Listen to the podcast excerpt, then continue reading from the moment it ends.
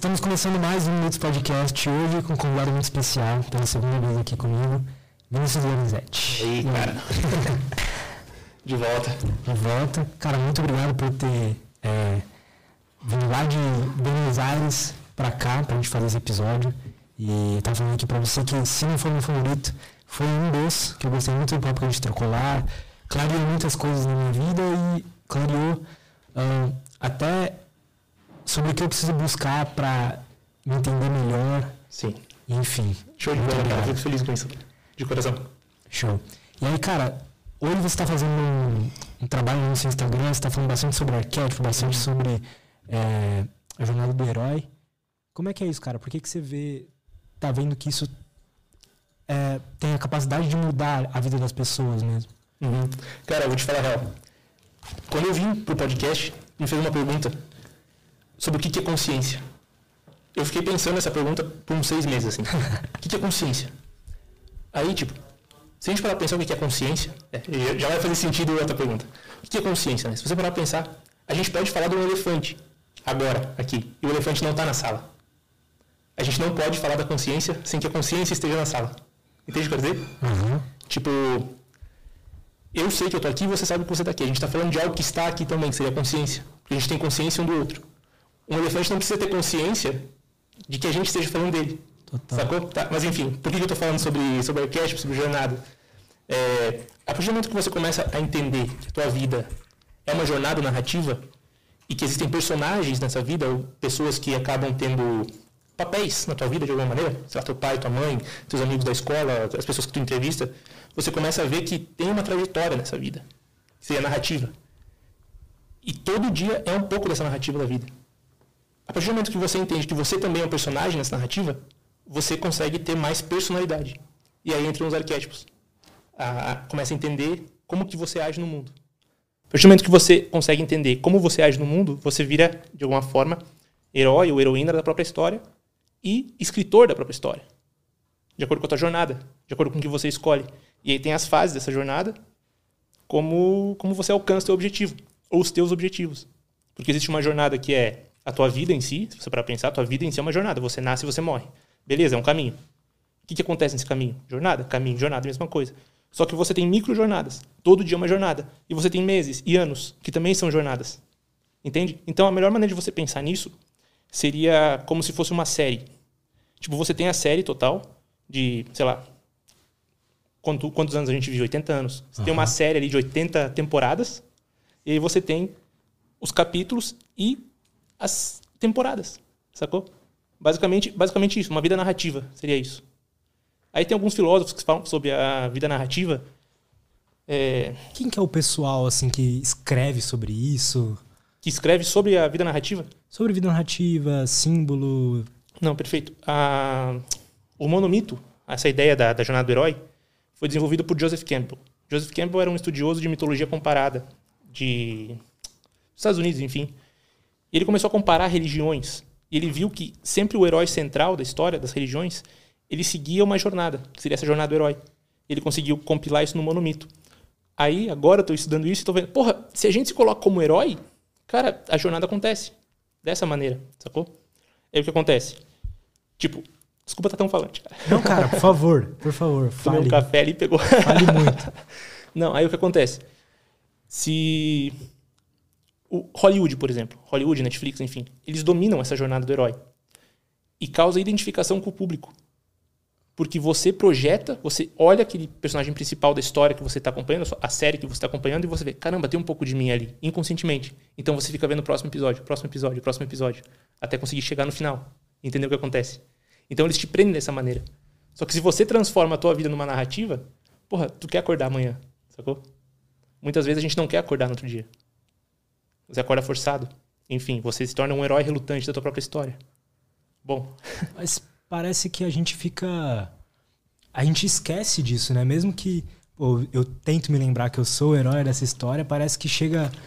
parece que simplesmente tem dias que você esquece disso e você vive meio que no automático ali. Cara. é literalmente uma luta constante, né? Velho, eu acho que eu vou chorar nesse podcast. Na homem, homem, em em árabe, é isman. Isman significa aquele que esquece. Cara, a gente, a gente é, é o ser que esquece o tempo todo. A gente acha que a gente lembra das coisas, a gente esquece. A gente esquece quem a gente é, a gente esquece o porquê, a gente esquece a existência toda. Então, o ser humano sempre é aquele que esquece. A gente tá esquecendo o tempo todo. O tempo todo. É, é foda. A gente esquece. Parece que tem momentos da nossa vida que a gente encontra assim o nosso porquê, o porquê da gente estar tá fazendo certas ações e, e, segue naquele rumo ali. Uhum. Por algum motivo, aquilo se perde no meio do caminho e você começa a tomar decisões que te deixam. Parece que você não é mais aquele personagem principal, né? Você vira coadjuvante, enfim. Cara, na infância, a gente sabe o que a gente quer da vida. Só que a gente vai crescendo e a gente vai se moldando à sociedade. Ao que os nossos pais querem que a gente seja, ao que nossa família, ao que os professores. E a gente vai perdendo essa narrativa. De criança mesmo. Aqui, porra, queria ser astronauta. Tá, beleza. Mas tem, tem algo ali que te chama, uma aventura, explorar as coisas, entende? Uhum. E você vai perdendo isso, vai deixando de lado. Lá pela adolescência, antes de você fazer o vestibular, por exemplo, né, que o vestibular é um rito de passagem para a vida adulta hoje, um rito, de, um rito moderno. Quando você faz vestibular, você precisa escolher o que você vai fazer da vida. Como é que você escolhe o que você vai fazer da vida? Como se uma profissão fosse te, te dizer o que você faz da vida. Hum, não. Sacou? E aí a gente vai esquecendo quem a gente é, o que, que a gente quer, para onde a gente vai. Esse é o problema. É, é justamente isso. A gente sabe para onde vai, mas a gente vai botando um monte de camada de concreto em cima disso, de alguma que maneira. são essas camadas? Cara, querer ser aceito, querer se moldar de alguma maneira ao que já foi. Tipo, a, a é aquele mito de, de do, do, do, labirinto de Minotauro, de Ícaro, enfim. Uhum. A gente falou no, na primeira no, na nossa primeiro, na primeira entrevista aqui.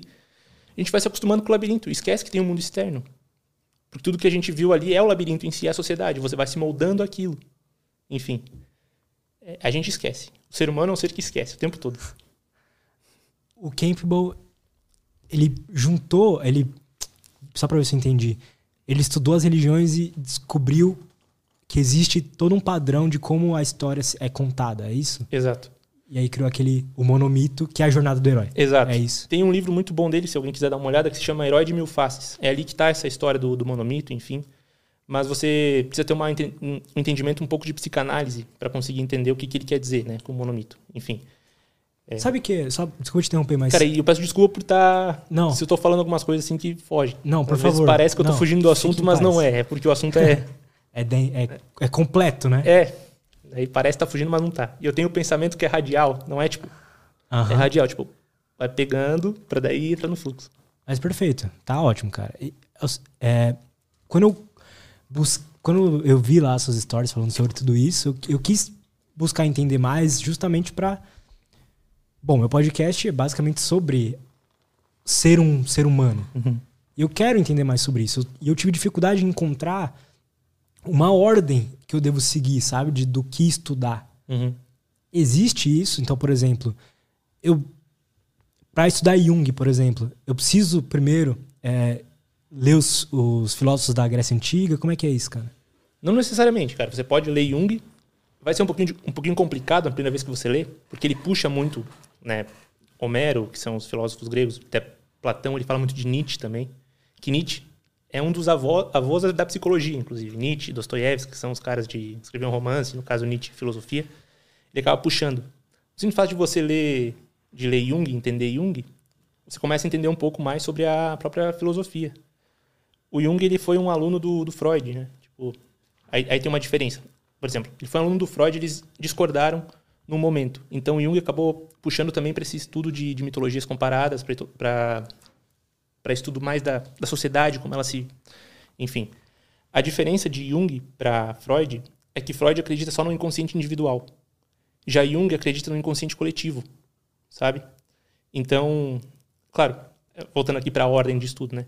Seria legal se você começasse estudando um pouco de psicanálise freudiana e depois entrando na, na psicologia analítica de Jung, ter uma base de filosofia é bom, é massa, você vai entender mais facilmente. Mas eu não ficaria tão, tão preso à filosofia em si. Estaria mais na. O que, que é, o que, que é exatamente é isso do inconsciente coletivo e, e esse individual? Tá. A principal descoberta de, de Freud foi que a gente tem um, um inconsciente. O que é um inconsciente? Coisa que a gente não sabe que faz. É coisa, como se fossem as pulsões, as vontades de fazer algumas coisas que a gente não tem consciência do porquê fez. Beleza, a gente tem esse inconsciente individual. Só que aí, é, Jung começa a estudar o inconsciente individual, ele vê, putz, cara, tem algumas coisas que são comuns a todas as sociedades. Alguns sonhos são comuns. Então, existe algo que é coletivo a todos. Então, também existe um inconsciente coletivo. Nesse inconsciente coletivo estão as histórias, estão as histórias, a narrativa, enfim. Tudo isso. Ele começa, Jung começa a descobrir esse inconsciente coletivo estudando pacientes com esquizofrenia. Os pacientes com esquizofrenia, eles começavam a narrar histórias, por exemplo, contar histórias que eles criavam na cabeça deles. E do nada, Jung viu que algumas histórias batiam com mitos antigos. Tipo, como que é a criação do universo? O esquizofrênico diz lá que está tendo uma visão da criação do universo, que é justamente como os antigos, os mitos da Suméria, que o esquizofrênico nem teve contato, estava falando a mesma coisa. Sabe? Cara, de onde é que ele tira essa ideia? É do cérebro. É, é do cérebro. Tem alguma partezinha ali no, no, no cérebro do esquizofrênico que está desregulada, obviamente, a nível fisiológico. Mas, e a ideia? Por que, que é essa ideia? Por que, que não é uma outra ideia? Por que, que ele não, não pensa que o, que o mundo foi criado a partir de um ventilador, por exemplo? Uhum. Entende? E que ele pensa que o mundo foi criado a partir de uma explosão de luz que agora. Sendo que ele nunca teve contato com isso, sacou? De onde será que vem isso? Do inconsciente coletivo. Do inconsciente coletivo. Para Jung, o inconsciente coletivo é regido por arquétipos. E aí Jung ele entra num negócio chamado arquétipos estruturais da psique. Que não são os mesmos arquétipos que eu falo no, no, no, Insta. Lá eu falo dos arquétipos de persona. Também é um erro muito que acontece muito aqui. A palavra arquétipo por si só tem diversas interpretações. Arquétipo é ideia principal, ideia primordial, aliás. Ideia primordial. Tudo tem uma ideia. Tudo tem uma ideia. Cara, essa mesa aqui, ela tem que ter uma ideia por trás dela. Tipo, se a gente parar pra pensar, isso é foda. A matemática é um arquétipo. O que, que essa mesa tem em comum com esse celular? Nada a princípio. Só que ambos são retângulos. Ambos têm uma fórmula para serem retângulos. Ambos têm uma ideia, ambos têm hipotenusa. Então, para uhum. você ter um retângulo, você precisa ter hipotenusa, que é a ideia, que é a ideia matemática do que faria uma mesa, o que faria uma mesa retangular, no caso. Sacou? E óbvio, aí tem o material, a matéria da, da mesa, que é madeira, enfim. Isso seria uma ideia, basicamente. Platão, ele, ele fala sobre o mundo das ideias. Nesse mundo das ideias estariam não é mundo das formas, é diferente. A, a, forma vem quando quando se manifesta no mundo real. Pensa em cavalo, por exemplo. Uhum. O que, que você pensou? Cavalos correndo. Tá, beleza. Como que era esse cavalo que você pensou? Era aqueles cavalos de corrida pretos, sei lá. Fechou, mas você não pensou no cavalo, você pensou em um cavalo. A ideia de cavalo está lá no mundo das ideias e só se manifesta aqui de alguma maneira. Aí ela se manifesta com acidentes. Então existe tipo um cavalo preto, um cavalo branco, um cavalo preto e branco, um cavalo fraco, um cavalo forte. Mas o cavalo em si, a ideia do cavalo está lá no mundo das ideias. Enfim, isso seria um arquétipo para Platão. Beleza, aí a gente tem esse mundo das ideias. Depois, alguns filósofos, como o próprio Schopenhauer, enfim, ele acaba entendendo que esses arquétipos eles são ideias comuns às pessoas. Depois vem Jung estuda os arquétipos também como sendo uma parte fundamental da imaginação do ser, da imaginação humana. E aí esses arquétipos dão estrutura para a psique, como é formada uma psique. Então a gente tem esse inconsciente coletivo e também tem o inconsciente individual. Entende? Tipo, a gente, tem os dois. A gente tem três inconscientes, na verdade. É, é aquela imagem lá? Você quer colocar? Não, ainda não, não é essa. Ainda não é essa. Essa aí é só do, da, da, da, arquetipo, da, da arquetipologia psicológica do Jung, aquela tá. que eu te mandei. Uhum. A gente tem três inconscientes: o inconsciente individual, inconsciente familiar e inconsciente coletivo. Por quê? Primeiro, você é um indivíduo. Você vive as suas experiências. Eu não sei o que aconteceu na tua vida. Eu não sei. Eu não sei o que aconteceu na tua infância, eu não sei nada. Esse é o teu inconsciente individual. As experiências que você teve, o que aconteceu contigo. Contigo como ser, contigo como indivíduo. Então, individual, beleza? Tem uma camada um pouco mais profunda desse inconsciente, que é o inconsciente familiar. Cara, nesse inconsciente familiar tá as vivências da tua família. Da tua família, por exemplo, teus pais, do, os medos dos teus pais, os medos dos teus avós, os medos dos teus bisavós, enfim, a gente vai indo. Então a gente acaba re, é, repetindo alguns comportamentos, algumas coisas que os nossos pais fizeram a nível inconsciente. A gente não sabe, por exemplo. Medo de, de falir uma empresa. Por que você tem medo de falir? Ah, porque o meu bisavô faliu, você nem conhecia teu bisavô. Está no inconsciente familiar. Isso é estudado por um, por um psicólogo húngaro, foi estudado, já morreu, né? Chamado Liput Zondi. É muito pouco estudado aqui no Brasil. No Brasil chegou, um, chegou uma, uma linha de pesquisa dessa, dessa psicologia, psicologia familiar, que é chamada de constelação familiar. Foi estudado por Bert Hellinger. Enfim, ele ajuda a você entender o inconsciente da tua família, de alguma maneira. Beleza? Interessante. Se a gente parar para pensar, a gente é um indivíduo, um indivíduo dentro de uma família. Porque se você não tivesse uma família, você não ia estar aqui. Certo? E a gente tem o inconsciente coletivo, que é inconsciente da sociedade em si. A tua família está inserida numa sociedade. Essa tua família, ela é uma micro-sociedade por si só.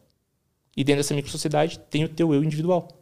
Sacou? Uhum. É, é, um pouco. Na verdade, é muito complexo, né? Mas é, é basicamente isso. Mas deu para entender. é uma pira. Quanto tempo de podcast? o inconsciente coletivo muda de. Uh,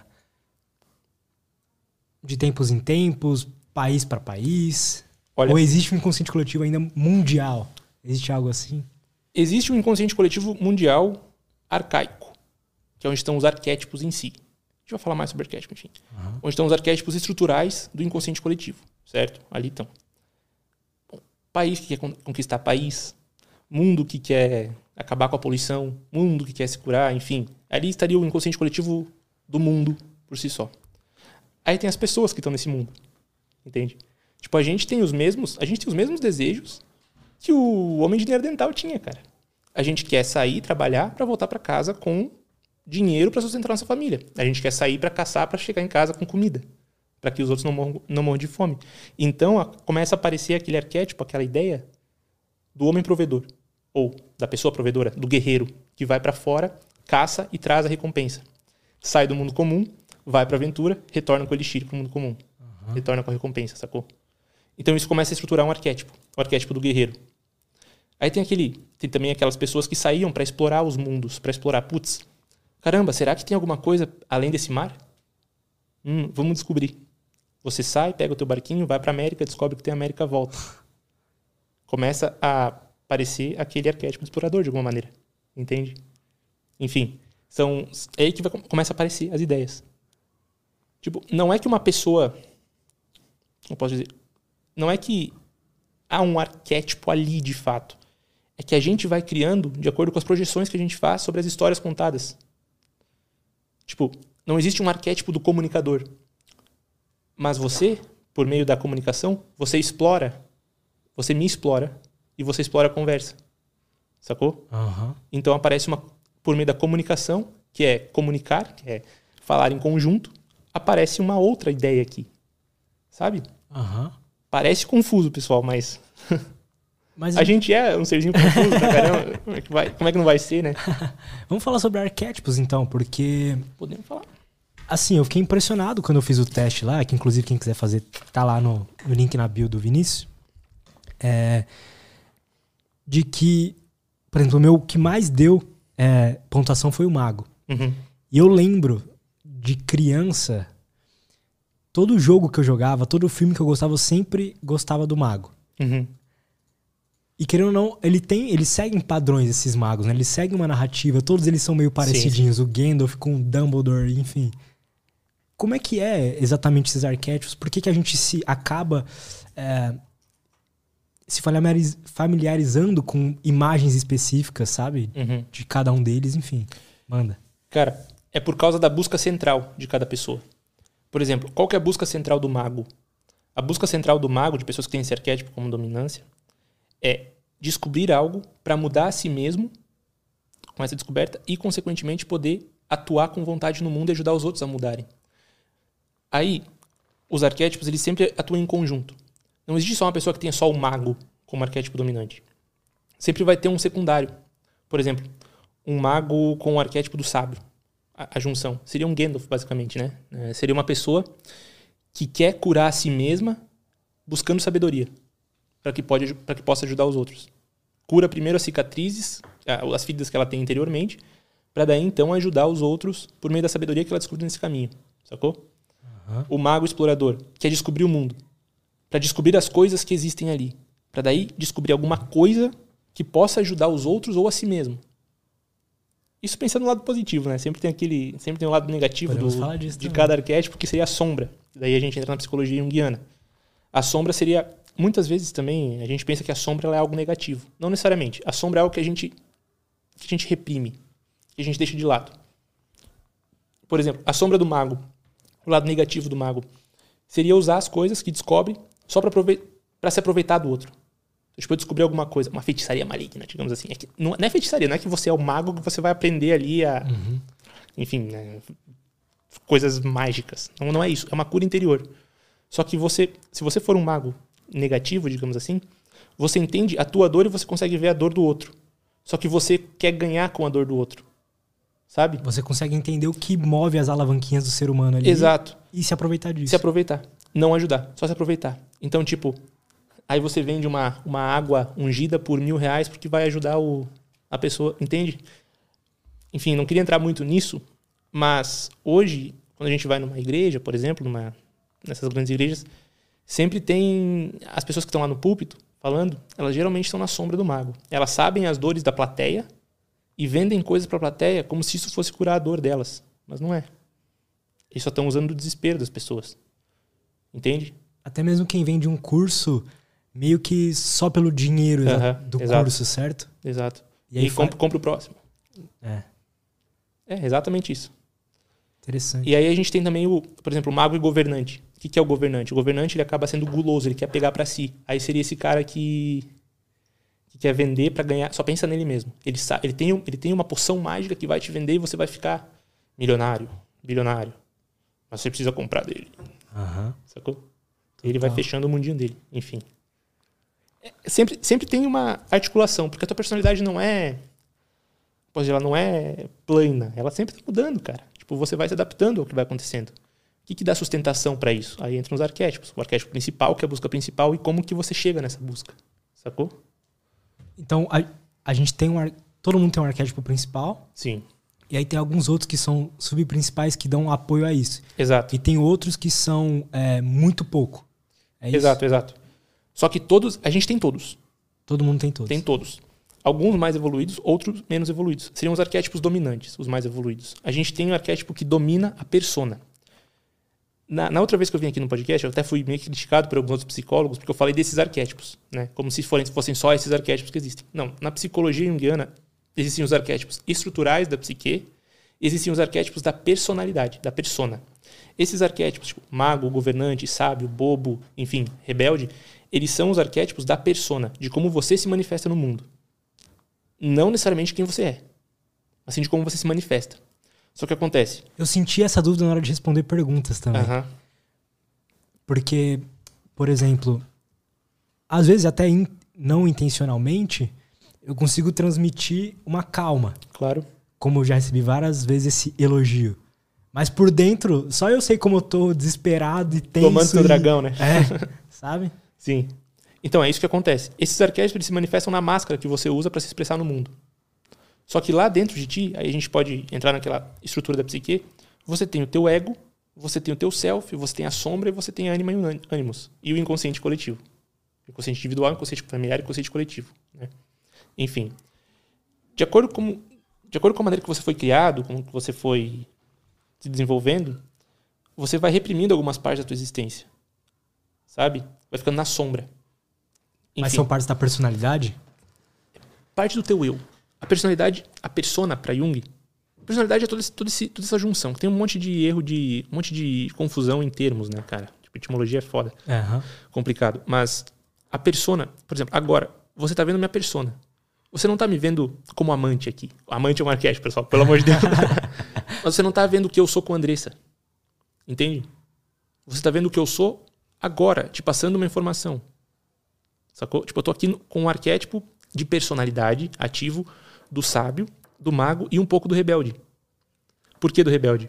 Porque eu não posso, eu não posso pensar que estão me julgando. Não- ou melhor, eu não posso dar bola pro julgamento. Senão eu não consigo transmitir a mensagem. Sacou? Aham. Não posso, não posso me preocupar muito com o status quo agora nesse momento. Tenho que me preocupar em passar a mensagem. Então, o rebelde está sustentando, de alguma maneira, o sábio para que o mago possa se manifestar. Que eu quero dizer o seguinte: O fato de eu não estar tá dando bola para o que vão pensar de mim é o que permite que eu transmita a mensagem. Senão eu me tornaria uma pessoa que fica pensando, ah, o que vão pensar de mim? E a mensagem vai ficando guardada. Ela vai entrando para a sombra, sacou? E ela vai causando um estresse um psíquico de alguma maneira que depois ela aparece. Foi o que aconteceu comigo quando eu jogava futebol, enfim, entrei em depressão. Né? falei sobre isso já no, no, outro. No outro. Mas, enfim, o sábio, ele busca, então, entender o mundo, entender o que está acontecendo. Só que o sábio tem uma coisa que ele quer guardar para si. Quando o mago aparece, ele quer passar para os outros, ele quer ensinar. Mago tem a mesma derivativa da palavra magister, que depois vem é em francês, é, que depois vem para magistério, que seria o professor. O grande professor não é o sábio, é o mago. Sacou? O que, que é, profe o que, que é um professor? Um professor professa a palavra, ele fala a palavra. Mago também deriva a palavra imagem. O que, que é ensinar? Ensinar é pintar uma imagem na cabeça da outra pessoa. Porque o ser humano ele pensa por imagem, não pensa por, por, por palavras. A gente pensa por imagens. As imagens por si só, as palavras por si só já são imagens sendo criadas de alguma maneira. Total. Entende? Então, seria isso. Só que um, da mesma forma, eu jamais seria um bom professor se eu ficasse pensando o que, que os alunos estão achando de mim. Será que eles gostaram da minha roupa? Cara, foda-se se você gostou ou não da minha roupa. Eu, quero, eu tenho aqui uma mensagem. Vai entender ou não? Vai, que, vai aceitar a mensagem ou não, sacou? Então é, é, é assim que vai, isso seria o arquétipo da personalidade. Desculpa. Uhum. Vou fugir, cara. Não, não, tá ótimo, cara. Então. Deixa eu ver se eu entendi. Tem momentos específicos da nossa vida e até mesmo num mesmo dia que a gente deve utilizar uhum. diferentes arquétipos e ativar diferentes arquétipos, é isso? Exato. Só que isso acontece, na maioria das vezes, inconscientemente. Hum. É aí que tá. Tipo, muitas vezes você acaba ativando um, um arquétipo fraco, entre aspas, né? Que existe um arquétipo mais forte e mais fraco. Mas você acaba ativando um arquétipo na hora errada. Se eu tivesse com o arquétipo do guerreiro aqui ativado. Porra, Lutz, para de mexer na barba, cara. Tá me atrapalhando aqui. Eu, eu quero entrar em conflito. Por nada. Eu quero impor a minha verdade para ti. Entendeu? Só que ao mesmo tempo, se você precisa. Só que se você tá no teu treino de jiu-jitsu com o, com o arquétipo do caridoso. Porra, fudeu. Fudeu. Tu, tu vai se ferrar. Vai ser imobilizado ali em meio segundo porque você não quer machucar o outro. Sacou? Então, isso pode acontecer de diversas maneiras. Quando você está num relacionamento, você está brigando com a tua namorada. Cara, o que está acontecendo ali? Você não está conseguindo controlar o teu arquétipo do guerreiro. Sacou? Estaria na hora de vocês sentarem com o arquétipo do amante ativado de alguma maneira. Vocês, têm, vocês estão num relacionamento, esse arquétipo vai estar ativo. E tentar organizar as coisas por meio da sabedoria, não por meio da guerra. Uhum. Sacou? Por meio da conversa. Entende? Só que inconscientemente a gente vai ativando alguns arquétipos sem querer da personalidade. Esses são os arquétipos da persona, tá, pessoal? Tem um pessoal aí da, da psicologia que vai. Não, tá falando aí, não tem nada a ver.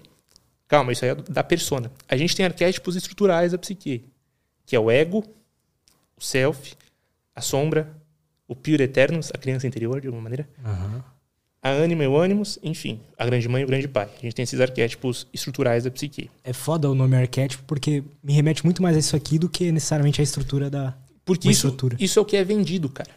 Uhum. Tipo, existem também os arquétipos de comunicação. Quando você procurar na internet o que são arquétipos, só vai aparecer os arquétipos de comunicação, que é o arquétipo que você comunica para a pessoa que você é. As marcas têm arquétipos. Total. Qual que é a marca da Apple, por exemplo? Desculpa que o... ah, mas da Apple pode. é, da Apple pode. O arquétipo da, da marca da Apple é do criador. O criador barra explorador. Você quer explorar novos universos a partir da grande criação. Tipo, ah, nossa, olha como eu sou tecnológico. O rebelde, o rebelde, talvez, O rebelde um pouco também. Mas o rebelde, nesse caso, seria mais rebelde explorador e entraria mais naquelas aquelas marcas de carro, de moto, hum. saca? O que, que, que um, um cara com moto te passa? Porra, Rebeldia, eu não tô nem aí pra sociedade. Total. Sabe? Total. Marca de cigarro, rebelde. Guerreiro, Nike.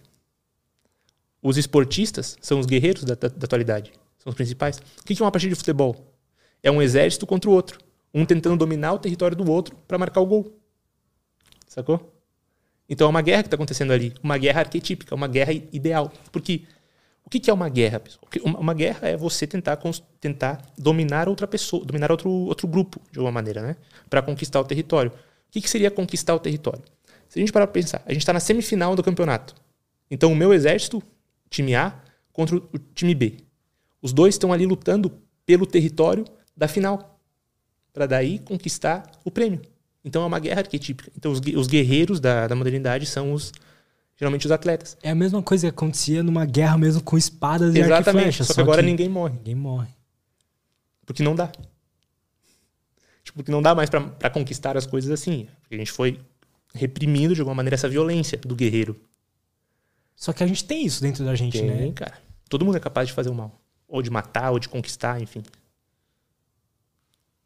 Cara, o que, que, a gente pode aprofundar sobre. Antes da gente começar a falar de todos os arquétipos e tal, sobre isso aqui. E sobre. Eu lembro que eu tinha te feito um pedido pra você falar mais sobre a sombra, porque. Hum, fechou. Eu tava no. Tava no YouTube e tal, eu comecei a ver os podcasts do Jordan Peterson. E aí. Quem que foi o cara que começou a falar sobre sombra lá que eu vi? Acho que foi o Robert Greene. Ah, sim, o Green estuda bastante sobre geometria sagrada, né? Se eu não me engano. É? Enfim, é, é outra coisa que, aí. É o cara que escreveu sobre as 48 leis do poder. Não conheço.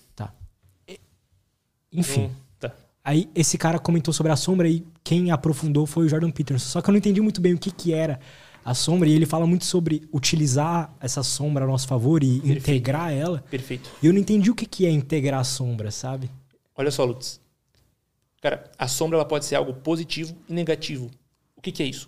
A sombra é tudo que você reprime, tudo que você tem medo de manifestar no mundo real.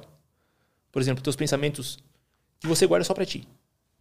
Podem ser pensamentos inconscientes ou podem ser pensamentos conscientes que você reprime. Tipo, não, não, não, é melhor não pensar nisso. Sabe, melhor não pensar, vai indo para baixo. Nem sempre é algo negativo a sombra. A minha sombra, por muito tempo, foi isso aqui que a gente tá falando, que eu tô fazendo agora. Foi transmitir a mensagem. Porque eu achava que todo mundo ia pensar que eu era maluco por causa disso. Eu cresci no meio do futebol. Eu te falei já naquele podcast, enfim. O que acontecia? Eu ia tentar falar sobre psicologia, sobre desenvolvimento pessoal com meus colegas de time, eles falavam que era coisa de maluco. Cala a boca, cara. Vamos, vamos marcar de sair na sexta, mas não fala essas merda. Beleza. Fui reprimindo. Por quê? Porque eu não era aceito pelo grupo. Então eu não falava mais sobre isso. Foi ficando. Só que chegou um momento, lá os meus 19, 20, que essa sombra começou a ganhar. Porque tudo que tu reprime, de alguma maneira, vai crescendo no teu interior. Sabe? E vai te ferir depois. Quando a sombra, quando esse, essa coisa que, que eu negava foi crescendo, me deu uma ruptura de personalidade. O que, que é isso? Eu pensei, caramba, o que eu tô fazendo na minha vida? Eu não sou só um jogador de futebol, eu, eu quero falar sobre isso, não é só sobre jogar. Só que eu reprimia. Então apareceu com tudo. Apareceu como? Em forma de depressão. Em forma de uma, de uma depressão não fisiológica, tá, pessoal? Existe uma diferença entre depressão é, depressão existencial e depressão fisiológica. Depressão fisiológica ela já precisa ser tratada com remédios, enfim, outra coisa, outra coisa. Uhum. Essa depressão existencial é tipo, você se olha no espelho e você não sabe quem você é. Cara, o que eu tô fazendo na minha vida? Eu sei que eu poderia fazer algo que só eu sei fazer, mas eu não tô fazendo, tô reprimindo. Então tua sombra vai ganhando, vai ganhando forma e ela toma conta do teu ego, do teu, da, tua, tua personalidade, do teu ego, você só manifesta o lado negativo dela. Você fica puto por um monte de coisa porque você não está sendo quem você é de fato. Então você vai mostrando esses lados da tua personalidade que são, de alguma forma, mais agressivos, mais negativos. Entende? Só a partir do momento que você entende o que está acontecendo inconscientemente contigo, você começa a integrar essa sombra e começa a tirar proveito dela. Cara, o que, que isso aqui quer me ensinar? É, é, é sempre essa pergunta. O que, que isso aqui quer me ensinar? Entende? Entendo. A sombra é um lado teu que você não mostra para ninguém, que você vai guardando, que você vai reprimindo. Pode ser positivo ou negativo. Entendo. Pode ser uma uma emoção, algum tipo de emoção específica que você reprime também, por exemplo, Pode. raiva. Homem não chora, Lutz. Uhum. Sombra. Você está reprimindo tua emoção, cara. Entende? E depois essa, essa emoção que você tanto reprimiu porque homem não chora, aparece como uma explosão no meio do trânsito porque alguém te fechou a frente. E agora eu vou ser mais homem que o cara que me fechou. Porque eu sou mais foda que você. E aí você puxa um 38 é. dá uma bala no cara. cara, querendo ou não, é. De alguma maneira é. Quando você consegue entender que, porra, tu precisa expressar de alguma maneira esse lado obscuro da tua existência, entre aspas, você começa a ter um negócio chamado integração com o teu eu, com o self. Você começa a ser quem você é de fato. Eu gosto muito dessa tua imagem, dessa imagem do. Como que você vê ela? Porque você é um especialista em símbolos. Como é que você enxerga ela? Cara, O que acontece? A tua imagem é legal porque esse, essa partezinha escura no meio dos olhos seria que parece aquele olho tipo que Mas- expande. É. É, no terceiro olho. Mas a imagem original do Yin Yang, ela é o preto no branco e o branco no preto. Então, tem um pouquinho do preto no branco e aquela bolinha branca tá no preto também. Poderia ser o bem no mal e o mal no bem. Poderia ser a noite no dia e o dia na noite. Se a gente parar pra pensar, tudo na existência humana segue o 2 e o 4. O que eu quero dizer com 2 e o 4? Dualidade e quaternalidade. 2. Dia e noite. Antagônicos. Luz e sombra. Positivo e negativo. Masculino e feminino. Sabe? Só que existe uma noite no dia e um dia na noite. Amanhecer e entardecer. Entende? O entardecer é a noite entrando no dia. Entende? A noite Aham. entrando no dia. E o amanhecer é o dia entrando na noite. Certo? Tipo, então tá tendo sempre essa troca. Sempre do 2 vem o 4 de alguma maneira. Então o que, que é? A integração desses dois aparentemente opostos é o que dá fluxo para a vida. Quando você entende que você tem algo dentro de ti que pode ser poderoso e você manifestar no mundo, mas que você reprimiu, cara, dali sai um potencial incrível para você fazer coisas que você nunca imaginou que faria. Tipo, eu nunca imaginei que ia estar aqui, mais uma vez, falando. Falei no primeiro, nunca imaginei. Saca? Apesar de sempre sonhar no meu quarto e pensar, sonhar acordado, cara, um dia eu vou poder falar isso, né? Talvez quando eu me aposentar eu consiga estudar sobre isso, enfim. Um dia alguém vai me ouvir. Sempre acreditei nisso. Só que eu reprimia. Tipo, não, mas é melhor não sonhar com isso. Vamos focar aqui em treinar amanhã, que senão se eu ficar pensando muito nisso, eu não rendo no treino. Existem coisas que a gente reprime ah, que são. Eu não sei se todo mundo é assim ou se eu sou normal, mas pensa realmente coisas horríveis. Claro. Essas coisas tudo bem reprimir também? Ou a gente deve colocar elas à luz? Cara, primeiro você tem que dar nome às coisas. O que, que você reprime? É foda. É foda. Dar nome às coisas é uma, é uma, é uma parte bíblica, inclusive. O primeiro homem ele é responsável por dar nome às coisas para trazer ordem para o mundo habitável. O que, que isso significa, cara? Você está com ansiedade. Você está com raiva de alguém. Você está sentindo alguma coisa que aparentemente é negativa. Dá nome para isso. O que, que eu estou sentindo? É inveja? Beleza, por que, que eu sinto inveja?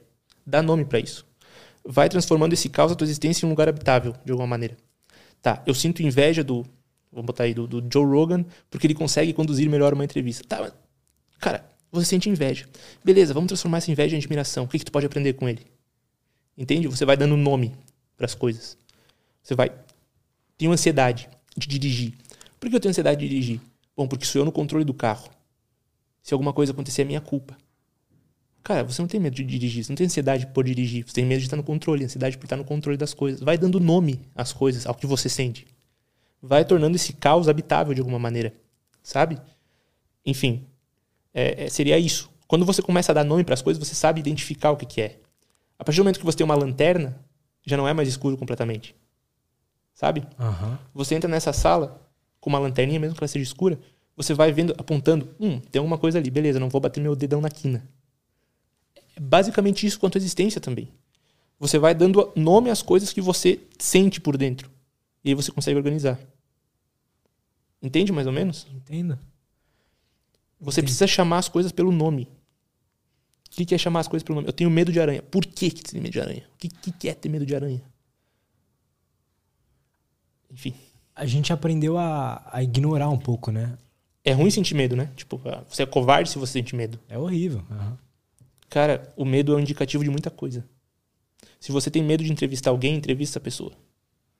Eu tava ontem falando com, com a Flávia lá que, foi, que eu fui entrevistar. Ela falou: Nossa, eu tô, eu tô, eu tô ansiosa pra te entrevistar. Eu falei: Eu já fiz 60 episódios e essa tensão nunca para. E não para. Não para. O Joseph Campbell tem uma frase que eu acho muito foda. Na caverna que você tem medo de entrar, tá o tesouro que você busca. Saca? É, é total isso. Se você sente. Porra, pelo amor de Deus, é muito fácil de interpretar errado isso aqui. Mas se você sente medo de algo, você sente que aquilo ali tem algo a mais pra te ensinar, algo a mais pra tua vida, vai, cara. Não tô falando que você ah, tenho medo de dirigir 200 por hora na BR. Toma no cu daí, cara. Porra, todo mundo tem medo disso. Não é, não é pra fazer isso. Não é pra enfrentar o medo desse jeito. Tô falando tipo de medo existencial. Aham. Tenho medo de pedir um aumento. Cara, vai. Sabe? A vida começa do outro lado do medo. Quando você aceita, aceita o chamado, digamos assim. O que, é aceitar o chamado para você, cara? Porque eu imagino que seja uma série de, de coisas assim que a gente tem que aceitar, né? Sim. Também é muito fácil de entender errado isso aqui do aceitar o chamado e cair numa na ilusão, né? Como assim?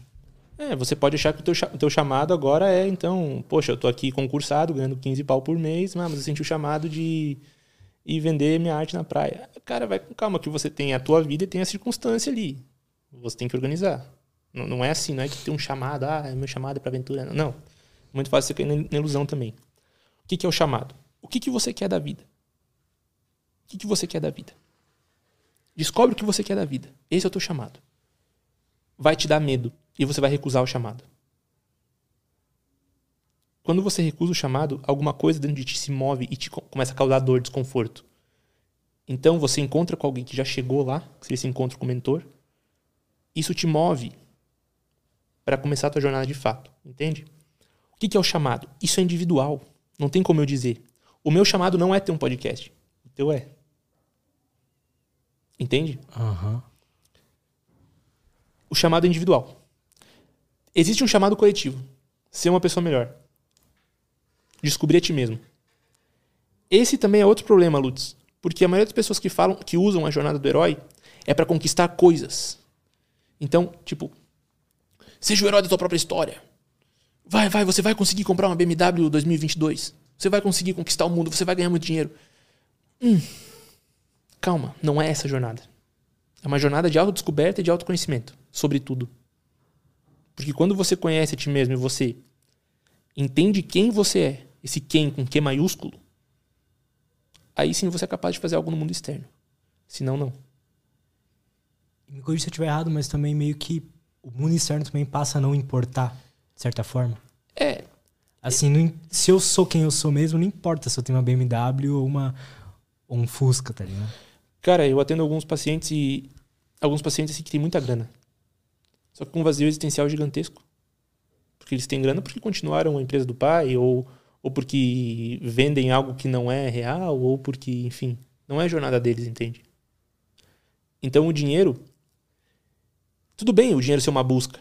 Tudo bem. Tudo bem ele ser a, teu, o teu, a tua motivação ganhar dinheiro, enfim, tudo bem. Só que no fim das contas. É outra coisa. Não é só o dinheiro por dinheiro. Uma coisa é você monetizar a tua paixão. Entende? Por exemplo, YouTube. Sim. Saca? Tipo, você consegue monetizar muitas coisas. Você consegue monetizar a tua mensagem.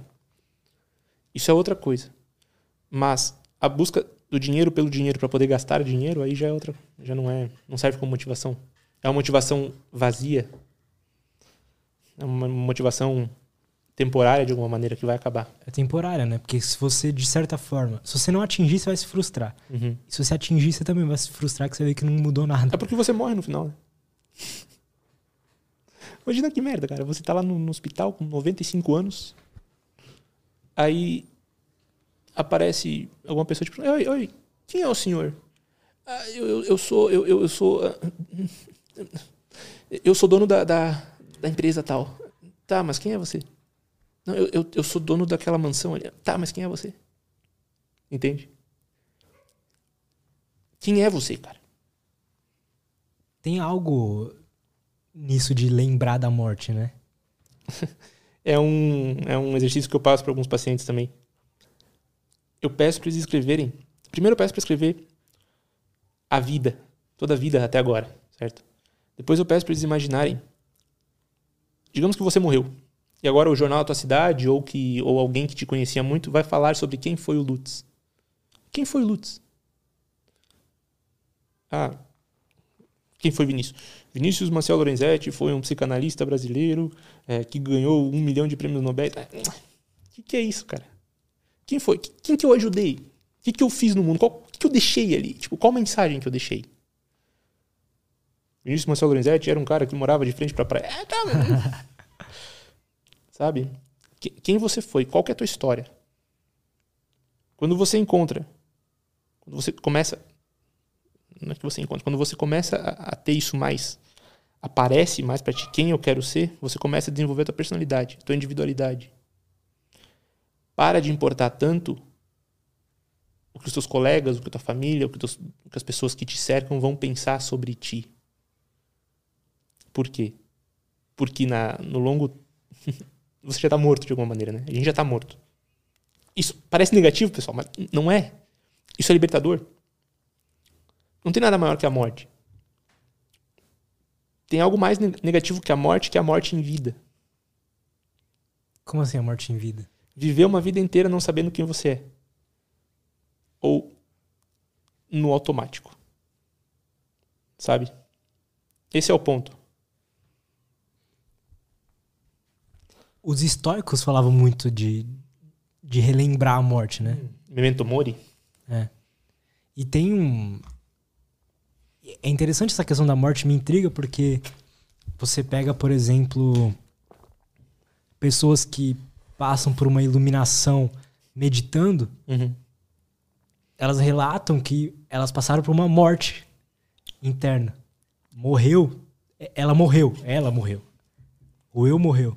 Pessoas que tomam psicodélicos também, que, que se iluminam através disso, por exemplo, relatam a mesma coisa. Eu tive uma morte aqui. E você vai morrer diversas vezes na tua vida. Como assim? Você está morrendo nesse momento. A nível fisiológico também, obviamente.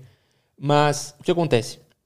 Antes dessa, dessa, desse episódio começar, você era uma pessoa. Entende? Você tinha um nível de consciência. Depois que esse episódio acabar, você já vai ser outra pessoa. O teu nível de consciência vai estar diferente. Então, alguma parte ali nesse meio morreu para algo poder nascer. Sabe? Uhum. Na jornada do herói, antes do herói voltar com o Elixir, com a recompensa, digamos assim, ele precisa passar por um tipo de morte, que seria o renascimento. O que é renascer? Primeiro você tem que morrer para renascer. O teu patamar de consciência, que antes era menor, ele morre e agora algo novo algo maior, algo melhor, toma, toma lugar. Aí entraria o mito da fênix, né? Que a fênix, ela morre e renasce mais forte, enfim. É basicamente isso. A gente sempre está morrendo. O nosso patamar de consciência sempre está tá, tá crescendo. Algumas coisas vão ficando para trás. Você tem que deixar aquilo morrer na tua história para que o novo possa vir. Os hindus têm uma trindade. A trindade é Shiva, Vishnu e Brahma. Brahma é o Deus superior, ele é o Deus mantenedor, né? É, Vishnu é o Deus construidor, ele constrói mundos. Shiva é o Deus que destrói mundos. Cara, parece negativo algo que destrua, mas não é. A vida por si só. Shiva vai destruindo os mundos de acordo com a dança, né? Com a sua dança destrutiva, enfim. Se você parar para pensar, uma briga dentro de um relacionamento, se as duas pessoas que estiverem tendo uma discussão forem sábias, aquela briga, aquela destruição vai ser excelente para o relacionamento. Por quê? Porque agora vocês conhecem os limites um do outro. Vocês se conhecem de fato. E agora vocês podem construir uma coisa mais sólida, mais forte. E com isso manter. Entende? É preciso existir essa força destrutiva. De alguma maneira, sim. É impossível que não haja. É impossível que não haja. Você, a gente sempre está se destruindo de alguma maneira. Nossa consciência é sempre em fluxo, sempre em fluxo. A gente sempre está aprendendo coisas novas e deixando coisas antigas para trás. Então, quem a gente achava que era, já não é mais. Inclusive, o passado é uma coisa que está mudando o tempo todo. E a gente acha que não. A gente acha que o passado é algo, algo fixo e imutável. Não é.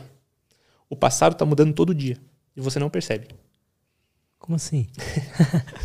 Cara, chegou a fazer vestibular, não? Cara, eu fiz. Tá, beleza. Você estudou para vestibular? Estudei. Beleza. Olha só. O dia do vestibular é o dia que você vai entender o teu passado. Por quê? Porque até então você acha que você foi um bom estudante, mas agora vem a prova. A prova vai determinar o teu passado. Você foi ou não um bom estudante. Entende? Total, cara. Quando isso é foda. Fenomenologia de Heidegger, que é um que é um que é um, um filósofo alemão, enfim, ele fala que a gente não vê. A gente, a gente vê o fenômeno, não as coisas, enfim. É, o que é ver o fenômeno? Ver o que elas representam para ti. Aparece a lista de aprovados. Antes de você ver, o que, que você tá vendo ali? Não é só um papel com um montezinho de nome, cara. É um portal, velho. Eu fui um bom aluno e agora eu adentro. Eu fui um bom estudante, agora eu entro na universidade. Ou eu fui um péssimo estudante e agora eu fico aqui de fora dos portões. Entende? É nesse momento que você entende o teu passado. Cara, eu não passei na prova. Quem fui eu no passado? Fui um bom estudante ou não? Não, mas eu achava que era. Então o teu passado não é o que você achou.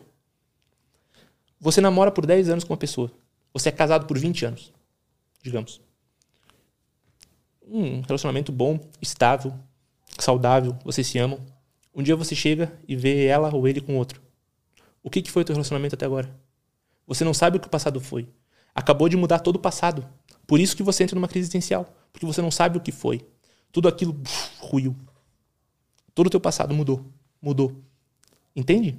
O passado não é necessariamente o que aconteceu naquele momento. É como a gente vê. Exato. Exato. Claro, nada, nada muda o que passou. Nada. Mas a tua percepção sobre o que passou muda. Quem era essa pessoa que eu estava por 20 anos?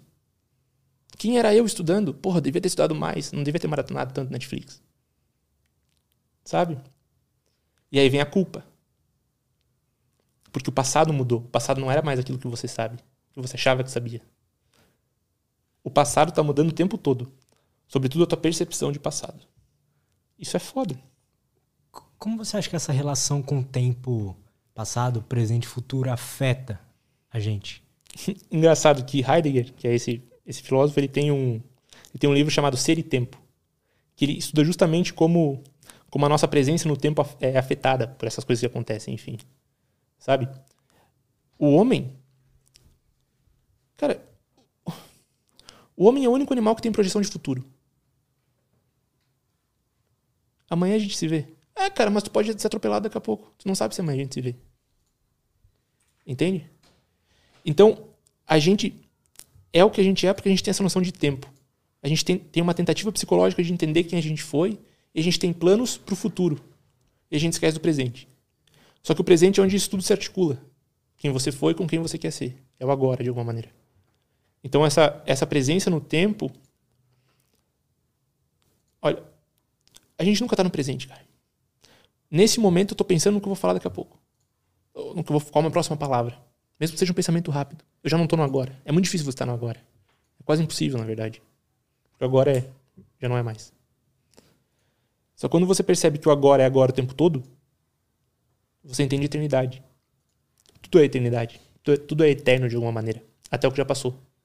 A gente pensa que a eternidade é algo que está lá na frente. Mas não é. Tudo o teu passado é eternidade. Porque já está. Entende? Foi feito, já está. Foi feito, já está. Quando você entende, foi feito, já está, teu nível de ansiedade diminui. Foi feito, já está. Eu não controlo mais, foi feito, já está. Sabe? Isso é, isso é muito profundo. Desculpa, pessoal. É de coração aí, pessoal que está assistindo, desculpa, está muito profundo, mas é que. Mas é legal isso. Né? É que o nome disso é psicologia profunda. Se fosse para ser raso. O que, que você acha que quer dizer? Uma frase clichê, mas eu pessoalmente acredito. O que quer dizer viver no presente? Desculpa, tô rindo aqui porque eu, é só agora que eu vi aventura. É verdade. Não me disse a sincronicidade, cara. Eu quero saber da sua opinião sobre isso, cara.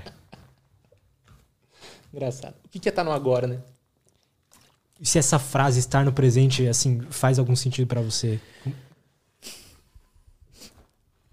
Que é, a, a, gente ouve muito falar, né, pessoal do mindfulness e tal, você precisa estar presente e tal. O que, que, o que, que você acha sobre isso, assim?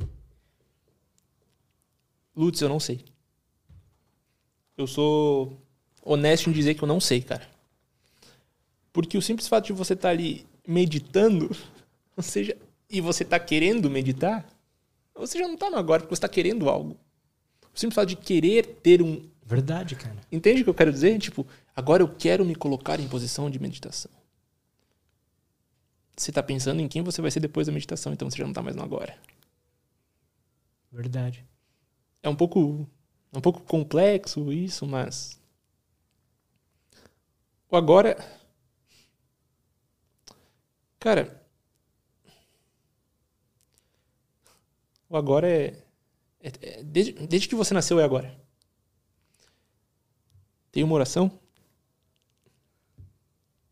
Ave Maria? Agora e na hora de nossa morte. São os dois únicos momentos que existem na vida humana. Agora e hora de nossa morte. Você nasce e é agora. A luz se fez. Entende? Tua mãe te deu a luz. A tua luz se fez. A tua consciência apareceu. Obviamente que a consciência não aparece ali no, quando você é bebezinho, mas enfim. A, teu, a tua noção de eu não aparece. Mas começa a ser agora. Começa tic-tac, tic-tac, tic-tac. Até a hora da tua morte. Então todo esse percurso é agora. Na mitologia grega, tem um titã chamado Cronos. Cronos ele rege o tempo. Cronos devora tudo, devora tudo. Devora pedras, devora os filhos. O que é ser filho de Cronos? Você é filho do tempo. Você está à mercê do tempo. Enfim, você está ali. Cronos devora os deuses. Depois, enfim, Cronos come tudo, tudo, tudo, tudo, tudo. Desse deus Cronos vem a palavra cronologia. Tempo cronológico, esse tempo contável. Tipo, amanhã é dia 25. Beleza, a gente está no tempo cronológico. Cara, o que que destrona Cronos? Zeus. Zeus consegue matar Cronos com um raio, que é a arma de Zeus. O raio é a representação simbólica do fogo. O fogo é a representação simbólica da vontade. Vontade é a representação simbólica da verdade. Fogo da verdade. Zeus tem os raios nas mãos. Quando você tem a tua verdade na tua mão, a tua vontade na tua mão, o tempo não te destrói. Porque não importa a tua idade, você está vivendo a tua vida, a tua verdade. Entende?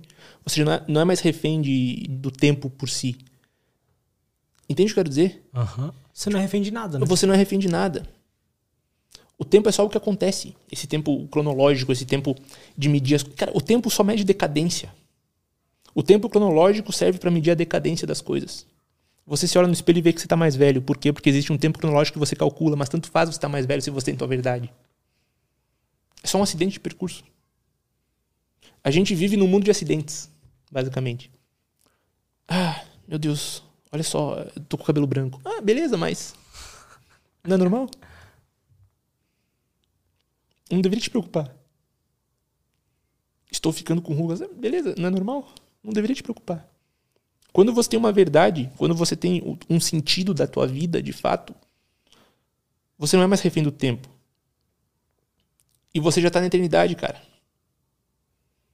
O que é estar tá na eternidade? Tipo. É, é a tua vida vale a pena de alguma maneira. Na, nas religiões, né, o, o que é o céu?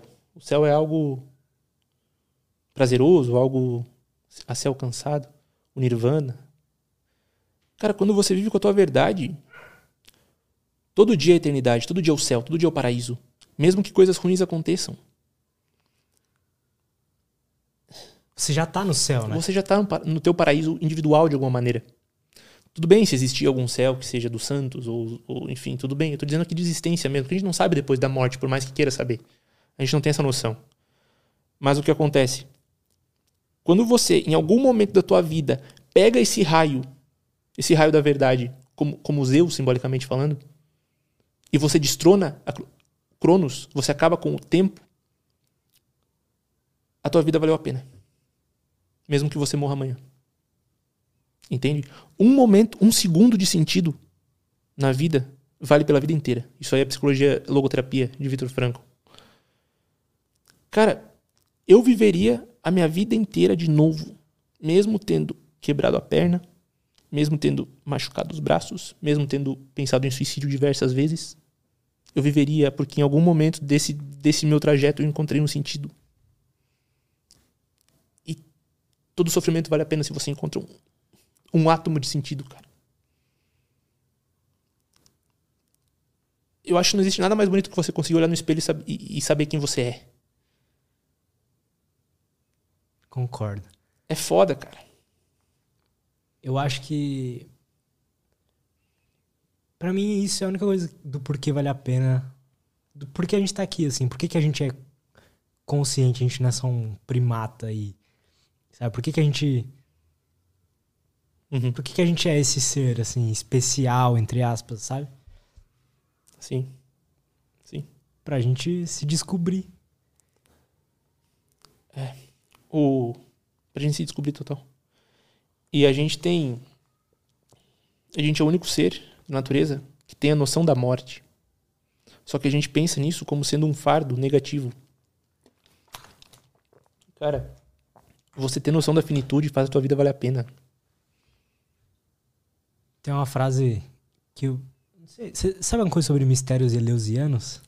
Mais ou menos, cara. É, é da, da, da, mitologia antiga, enfim, né? Uhum. Pra contextualizar, tava vendo no YouTube, e aí.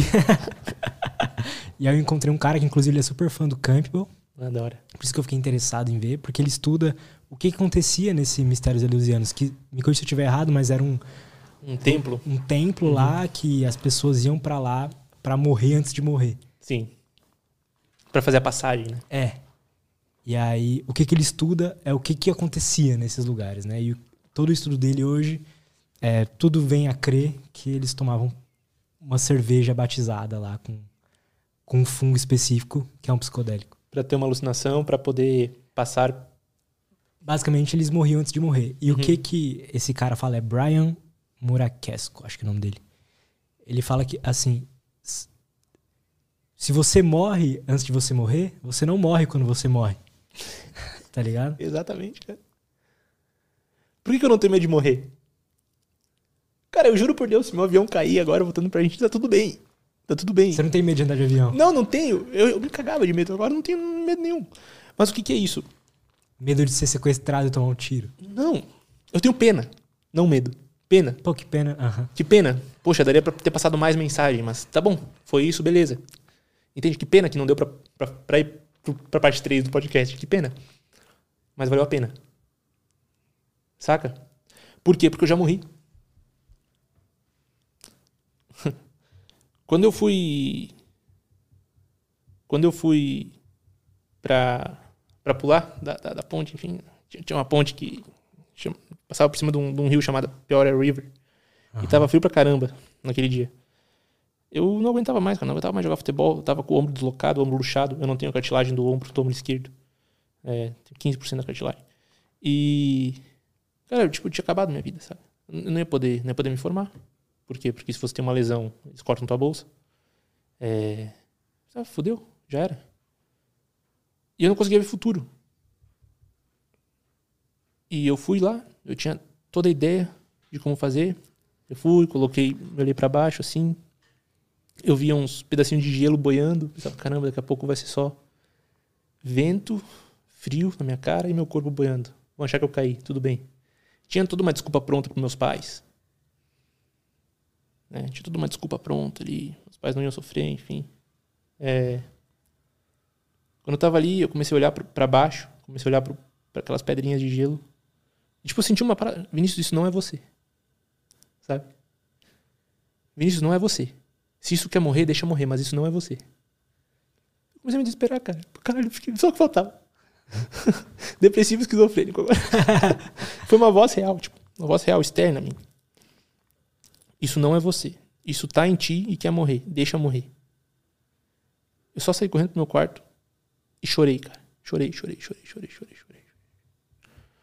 No outro dia eu fui, conversei com o treinador. Não fui pra aula aquele dia. E pedi se eu podia, se ele podia manter minha bolsa até o final do ano, né? Até o final da temporada, ia me formar. E que eu não queria mais ir nos treinos. Eu podia ajudar ele, mas eu não queria mais ir nos treinos. Ele aceitou, enfim. Desde aquele dia eu comecei a estudar, estudar, estudar, estudar psicologia, estudar. Mudei meu major, né? Que antes era para business, aí eu mudei para artes e humanities, artes e humanidades, que é tipo tudo isso, tudo isso. E ali eu morri, cara. Entende? Tipo, eu morri, velho. Minha vida inteira. Dos 11 anos aos 22 foi jogando futebol. Joguei em categoria de base. Grêmio Internacional. Fiz teste no Corinthians até, tá com a camiseta ali. tipo, só que eu sempre mantive em segredo esses estudos. Gostar de, de, de mitologia. Gostar disso. E eu nunca pude falar com ninguém, cara. O Vinícius Atleta morreu. E nasceu eu. Aquele eu que já estava ali desde os sete anos de idade, que gostava de ler revistinha do, do Hércules. Aham. Uhum. Sabe? Eu já morri, cara. Tá tudo bem. Eu já morri. Era pra eu ter morrido com 22 anos. Tudo que vem agora é tempo extra, cara. Tá ótimo pra mim. Morreu uma parte do seu Sim, eu, morreu né? uma parte, mas eu achava que era. O ego, não o ego psicanalítico, nem o ego da psicologia, beleza, pessoal da psicanálise, beleza, pessoal da psicologia analítica. O, o ego que, que se identificava como um ser, tipo, tudo pra mim, tudo pra mim. Aquilo morreu. Sabe? Eu vi você falar que você tem até às vezes dificuldade de ativar o arquétipo do guerreiro por causa disso, né? Porque ele foi hiperativo na minha vida. Como atleta. Hoje eu consigo ativar esse arquétipo aí, entre aspas, ativar, né? Na academia, por quê? Porque ele dá sustentação para eu conseguir falar por mais tempo, sem ficar ofegante, por exemplo. Total. Ele é o que. Você tem que, mas de qualquer forma você tá dando uma desculpa, uma desculpa argumentativa ali, você tá argumentando com seu, sua própria não vontade de estar exato, ali, né? exato, exato, exato. Por quê? Porque eu preciso desse arquétipo ativo, eu preciso ser o guerreiro um pouco para que a mensagem tenha mais força. Sabe? É, é para isso. O que vale é a mensagem. Se a mensagem quer que eu seja omissor, beleza. Me use então. Você, você tinha quantos anos? 22? 22. Você acha 21 que você mo- 22. morreu outras vezes depois? Ah, diversas. É? Mas essa foi a morte de fato. Às vezes Esse foi o meu. é, uma morte. Se for pra colocar uma morte na, na grande jornada da vida, é- foi ali. Foi ali, foi ali. Talvez aconteça algumas outras, mas, mas por enquanto foi ali. Essas. Vou te perguntar como amigo agora. Como você mantém a, a chama acesa, assim, o, o sentido vivo dentro de você? Porque eu, pessoalmente, esqueço, né? Igual a gente tava falando às vezes, e acabo ficando uma pessoa, às vezes, ah, procrastinando coisas que eu não deveria é, tratando mal pessoas que eu amo, enfim, né? Você acaba quando você não tá bem com isso, você parece que desanda tudo. Você pode falar como você faz para seus pacientes também, mas eu queria saber pessoalmente como você mantém isso em você. Eu sei que vou morrer. Toda vez que eu olho no relógio, eu tenho um relógio aqui. Eu me recuso a comprar relógio digital por um motivo existencial. Eu gosto de ver o tempinho passando. Entende? Além disso, tem uma tatuagem escrita aqui, ó. Tempus fugit. O tempo foge, o tempo corre. Toda vez que eu olho no relógio, aparece tatuagem, o tempo foge.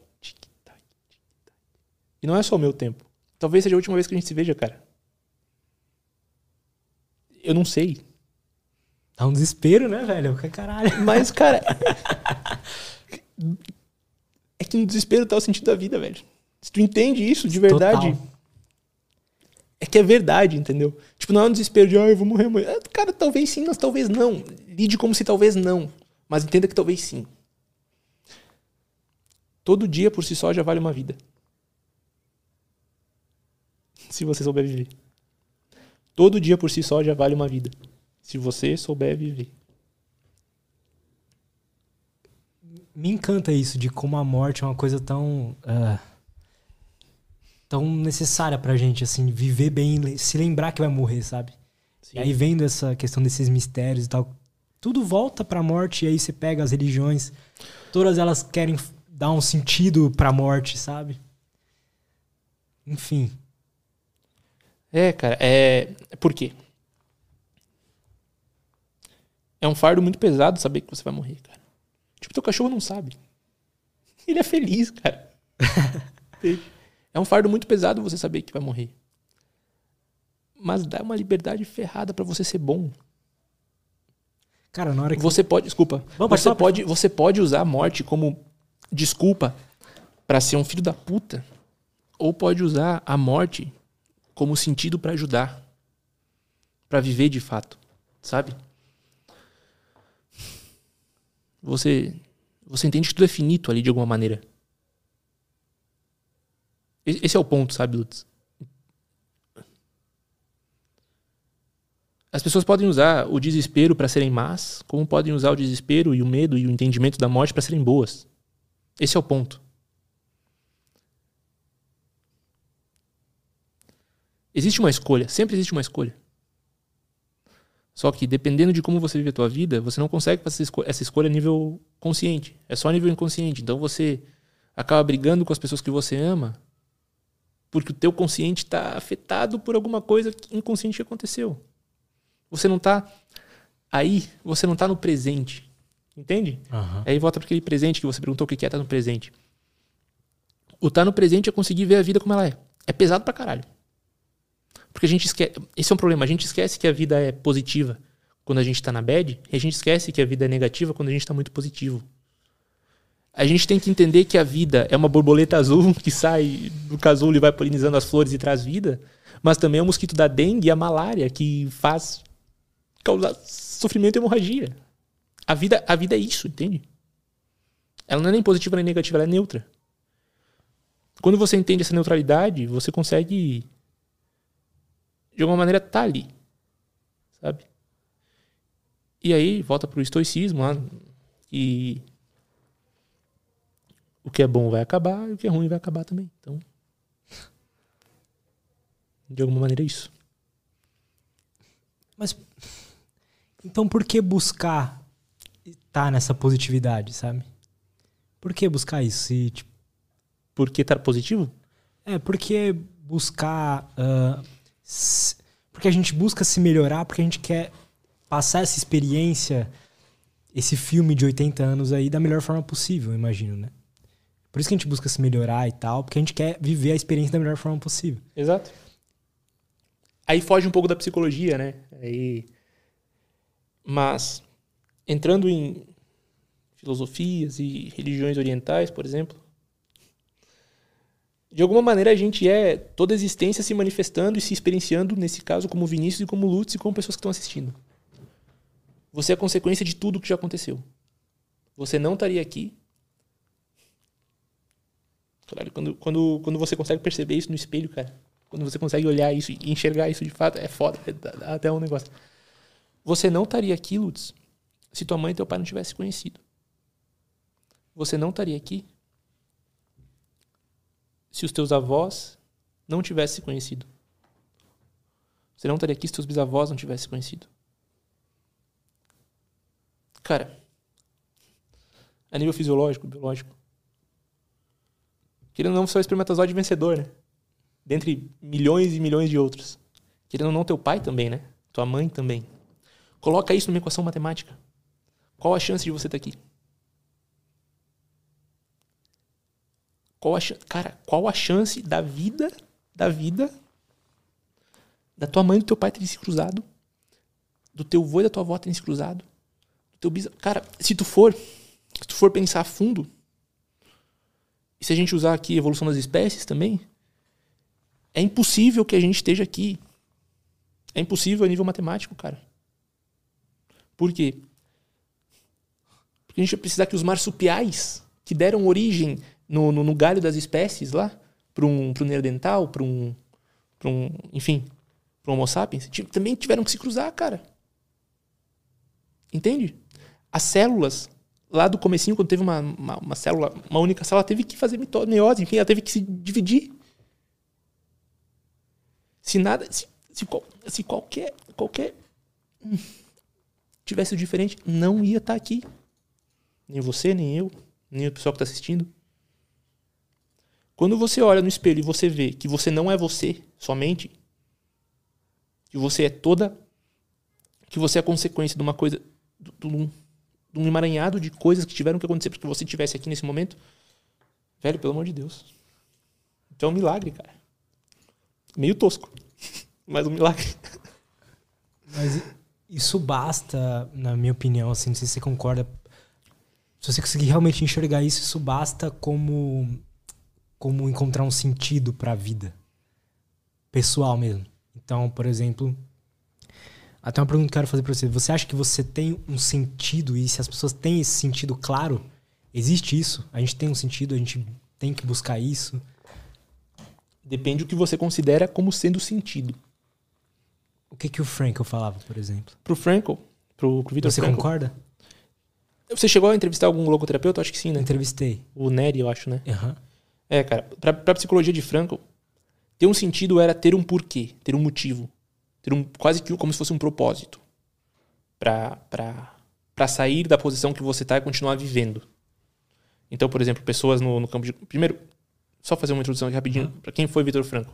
Vitor Franco foi um, um psiquiatra é, alemão, austríaco, não sei, da época da, da Segunda Guerra Mundial. E ele teve a opção, ele foi convidado a sair da Alemanha nazista. Depois você faz o bipzinho aí pro, Instagram não bloquear. Ele teve a opção de sair da Alemanha nazista e ir para os Estados Unidos. Ele foi convidado. Desde que ele deixasse os pais para trás. Entende? Por quê? Porque ele era judeu. Só que o trabalho dele estava tão avançado em alguns sentidos, né, que ele foi convidado pelos, pelos americanos, enfim, para que ele fosse trazido para uma universidade para estudar, estudar lá e para continuar o trabalho lá. Então ele seria cuidado pelos americanos nos Estados Unidos. Ele falou: não. Sincronicidade. O que acontece? Ele foi numa igreja é, orar. Foi, foi numa igreja rezar. E essa igreja, enfim, tinha sido destruída, estava meio quebrada. Ele viu. Então, na oração dele, ele viu um pedacinho de um mandamento rompido, assim. Era o um mandamento que dizia honrar pai e mãe. Isso é sincronicidade, cara. Porra, sincronicidade é foda. Tipo, acontecer uma aqui com o um negócio da, da aventura, enfim. É como se. Sincronicidade é o seguinte: é como se a tua psique interna tivesse um contato e o mundo exterior falasse contigo de alguma maneira. Como se você estivesse em contato com uma resposta que você precisa, beleza? Então o que acontece? Franco foi, ele viu esse, esse mandamento, ele entendeu como isso numa resposta de Deus, que ele acreditava, e ele resolveu ficar na Alemanha. Não deixar para trás pai, mãe, não deixar para trás tio, tia. Resolveu ficar. Ele foi pego pelos nazistas e foi levado para um campo de concentração, Auschwitz, que era o principal, né? E lá ele começou a, a, a ver que as pessoas que, que não, não se matavam ou que, que não enfim. Eles tinham um sentido maior para sair dali, eles tinham esperança, sobretudo. Então, quando a gente fala em sentido para Frankl, seria a esperança. Dá pra gente chamar de esperança esse sentido. Beleza? Que acontece? Ele começou a perceber que algumas pessoas, alguns, alguns prisioneiros, eles ganhavam cigarros, né? E cigarro era tipo o maior bem que eles tinham, porque é um momentinho de prazer ali. E alguns tinham três, quatro cigarros, eles fumavam um atrás do outro. Segundos depois eles iam e se atiravam na, na cerca elétrica. Morriam. Por quê? Cara, um pouquinho de prazer dessa vida. Ele vai acabar. Puf, morreu. Ele começou a entender, então, Franco, que as pessoas que não faziam isso, que não se matavam, não colocavam fim na vida, encontravam um sentido, que ele chamou de sentido. Logos, logoterapia. Beleza. Mas nesse caso, o que seria esse sentido que você perguntou, né? É da vida. Nesse caso, seria esperança para Franco. Esperança de sair dessa situação. Esperança de continuar a vida em si. Agora, quando a gente olha no espelho e vê toda a existência, voltando lá que a gente falou dos antepassados, não é bem o sentido da vida. Não é bem o porquê acordar amanhã. É você enxergar quem você é de fato, cara. E aí você entende que todos os teus medos, todos os teus receios de alguma de qualquer coisa, não tem porquê. Tá, talvez você não seja multimilionário, mas você é você, cara. Saca? É, é esse ponto. É um pouco diferente. Mas sim, é, é esse ponto. É um, o que eu estou tentando falar aqui é um pouquinho mais profundo que, que esse sentido proposto por Franco. Entendo. É ótimo que você tenha esse sentido, esse propósito, esse porquê continuar vivendo. Porra, excelente, você precisa disso para continuar vivo. Eu tô aqui porque tem um sentido, tem um propósito de passar mensagem, por exemplo. Então a mensagem, nesse caso, seria o meu sentido, nesse momento para eu estar aqui. E sobretudo porque eu sinto que tem uma diferença entre sentido, propósito e vocação, cara. Vocação é algo que precisa ser feito.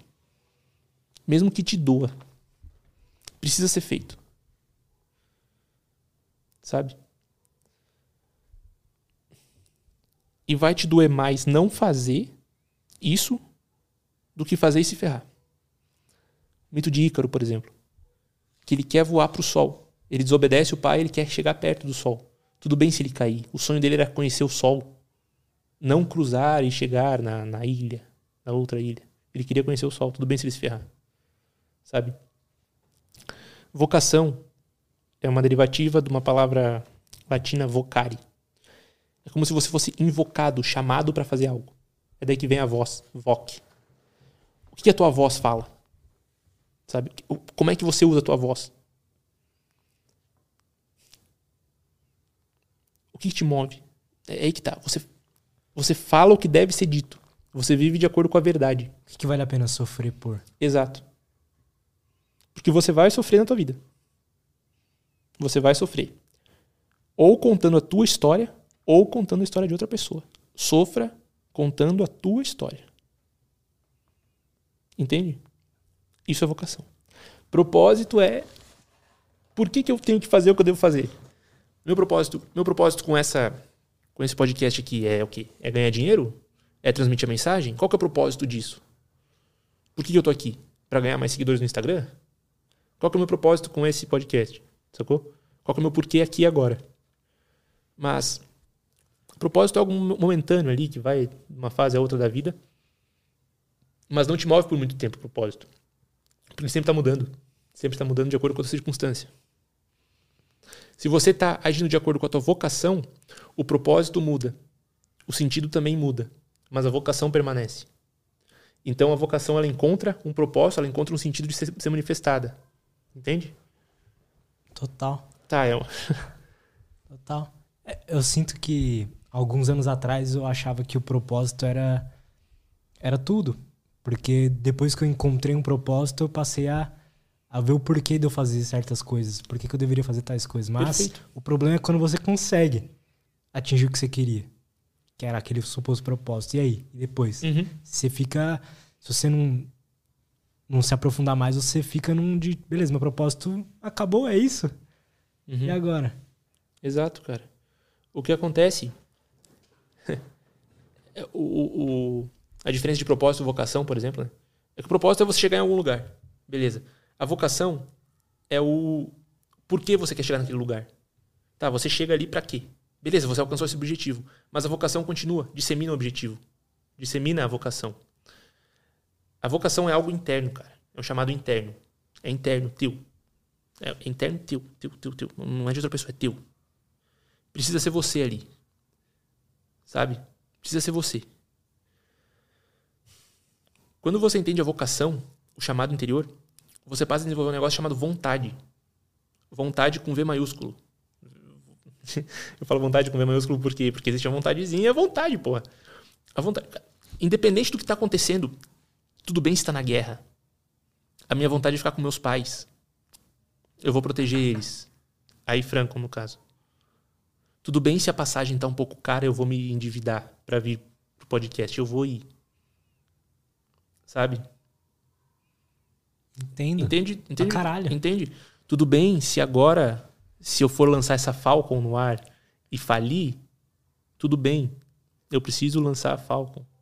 Foi o que Elon Musk fez. Sabe? Tudo bem. Eu eu sou capaz de sustentar o meu mundo por um tempo. O que, que é sustentar o mundo? Tem um, tem um titã também na, na, na, Grécia Antiga, na mitologia, que é Atlas. Atlas, ele é o sustentador do mundo. Cara... Tem aquela decoração famosa. Né? Exato, exato. É, eu tenho tatuado aqui. Você tem? Minha mãe vai ficar brava. Desculpa, mãe. Desculpa, mãe, te amo. o que acontece? Cara, todo mundo... Isso é, uma, isso é, um, é uma coisa minha. Não é, eu nunca vi isso em lugar nenhum. Tá? É um, uma contribuição minha para o estudo de mitologia. Todos os mitólogos veem como, como Atlas sendo um ser castigado por ter que carregar a abóbada celeste, o mundo nas costas. Não é. Não é um castigo. Não é um castigo. Quando você é capaz de assumir responsabilidade pela tua vida, você consegue carregar o teu mundo individual. O teu mundo individual. Você controla o teu mundo individual, você suporta o teu mundo individual, você suporta o peso do mundo. E você é capaz de dar sentido à tua existência. Porque você suporta o que a existência significa. Tudo bem eu me ferrar. Tudo bem. Esse é, esse é o meu chamado, essa é a minha vocação. Tudo bem, dói, tudo bem. Entende? A tua visão, então, é justamente o contrário. Não tava... É o contrário, não é um castigo, cara. Você segurar o teu mundo nas costas não é um castigo. Um castigo é você segurar o mundo do outro. Saca? Esse é o ponto. O que que. Dá pra gente aprofundar mais nessa questão da vontade? Dá. Dá. O que que é isso exatamente? Vontade. Há muitos anos atrás eu vi um livro chamado A Educação da Vontade. Ah, do Júlio Fala Espaiol. sobre isso. É. Sim, é, esse livro ele é voltado para enfim, filosofia francesa, né? Ele é voltado para você entender como fazer o que deve ser feito, de alguma maneira. né? Como canalizar. Seria basicamente um, um livro de desenvolvimento pessoal hoje sobre como não procrastinar, digamos assim. Aham. Mas muito mais, muito mais, muito mais denso, né? É, o que acontece? A vontade, para psicanálise, é chamada de libido. Enfim, onde você, onde você canaliza essa vontade. Eu tô falando de uma outra vontade, não dessa. Essa vontade, essa libido, essa, essa pulsão, é uma coisa rasa, cara. Vontade de ganhar dinheiro, vontade de conquistar todo mundo. Essa é vontadezinha com V minúsculo que eu falo. Ah, eu tenho vontade de ter um podcast de sucesso. Tá, beleza. Essa é uma vontadezinha pequena. Agora, se você tem vontade de explorar a conversa por si, cara, pode ter certeza que o teu podcast vai ser um sucesso. Porque a tua vontade com V maiúsculo não tá só no resultado. Tá no porquê. Entende? Entende o que eu quero dizer? Pra caralho. Então é isso. A, a vontade, ela. Quando você consegue canalizar essa vontade, entender o porquê fazer o que você precisa fazer, é ali que está a vontade. É, Para os japoneses, isso é chamado de ikiga- ikigai. Você já ouviu falar? Eu ouvi falar. É, o teu desejo por fazer algo que o mundo precisa, o que pode ser feito, e aqui essa, esse, esse ponto ali de, de união. É ali que está a tua vontade, tua verdadeira vontade para os alquimistas. Tua pedra filosofal. Saca? Porque a partir do momento que você vive de acordo com essa vontade, com essa vocação, inclusive vocação né, e, e vontade. Vontade, ela é uma derivativa do latim voluntas. Voluntas também é uma derivativa da palavra voluntário. Você voluntariamente aceita o teu sacrifício de viver a tua vida. Entende? Aí a gente entra na, na jornada do herói. Existem diversos tipos de herói. Existe o herói que aceita o chamado e quer mudar. Existe o herói que nega o chamado. Existe o herói que fica com medo do chamado, mas não nega. São heróis involuntários. O herói que quer mudar é o voluntário. Ele, o que é voluntário? A mesma derivativa de voluntariedade? Vontade. Voluntas. Entende? Você voluntariamente vai para tua jornada. É ali que está a vontade. Você faz o que deve ser feito, apesar de que, mesmo que isso doa, mesmo que o que deve ser feito doa para ti. Sabe? É ali que tá, essa vontade com V maior. É o que deve ser feito por ti no mundo. Entende, cara? Entendo. Isso, isso traz uma. Você falando isso, eu me sinto um herói se eu fizer isso, realmente. Cara, é, mas também é um peso ferrado. Por quê? Porque você tá carregando o teu mundo nas costas. Você tem que agir de acordo com a tua vontade. Porque se você não fizer, caralho, depois que você entende a tua vontade, o teu, o teu chamado, se você não faz essa porra, você vai ter a- o pior tipo de depressão que existe. Que é a depressão de vazio existencial. A noite escura da alma. O que é a noite escura da alma? Bom, não entrando na religião aqui, mas a nível simbólico, Cara, é você saber que você tem uma lanterna dentro de ti capaz de iluminar a escuridão, mas você prefere deixar ela desligada. Porque você tem medo. Porque você não não assumiu de fato o teu mundo. Entende? Isso eu imagino que podem ser várias coisas na nossa vida, não é só uma. Não, é individual. É, não, não é só uma, é individual para cada pessoa. Não é que existe tipo, uma receitinha de bolo. O teu medo não é o meu medo. Entende? Porque eu não sou você, você não é eu. Eu posso tentar, por meio da empatia, tentar entender o teu medo e te ajudar. Mas é o teu medo, é o teu dragão.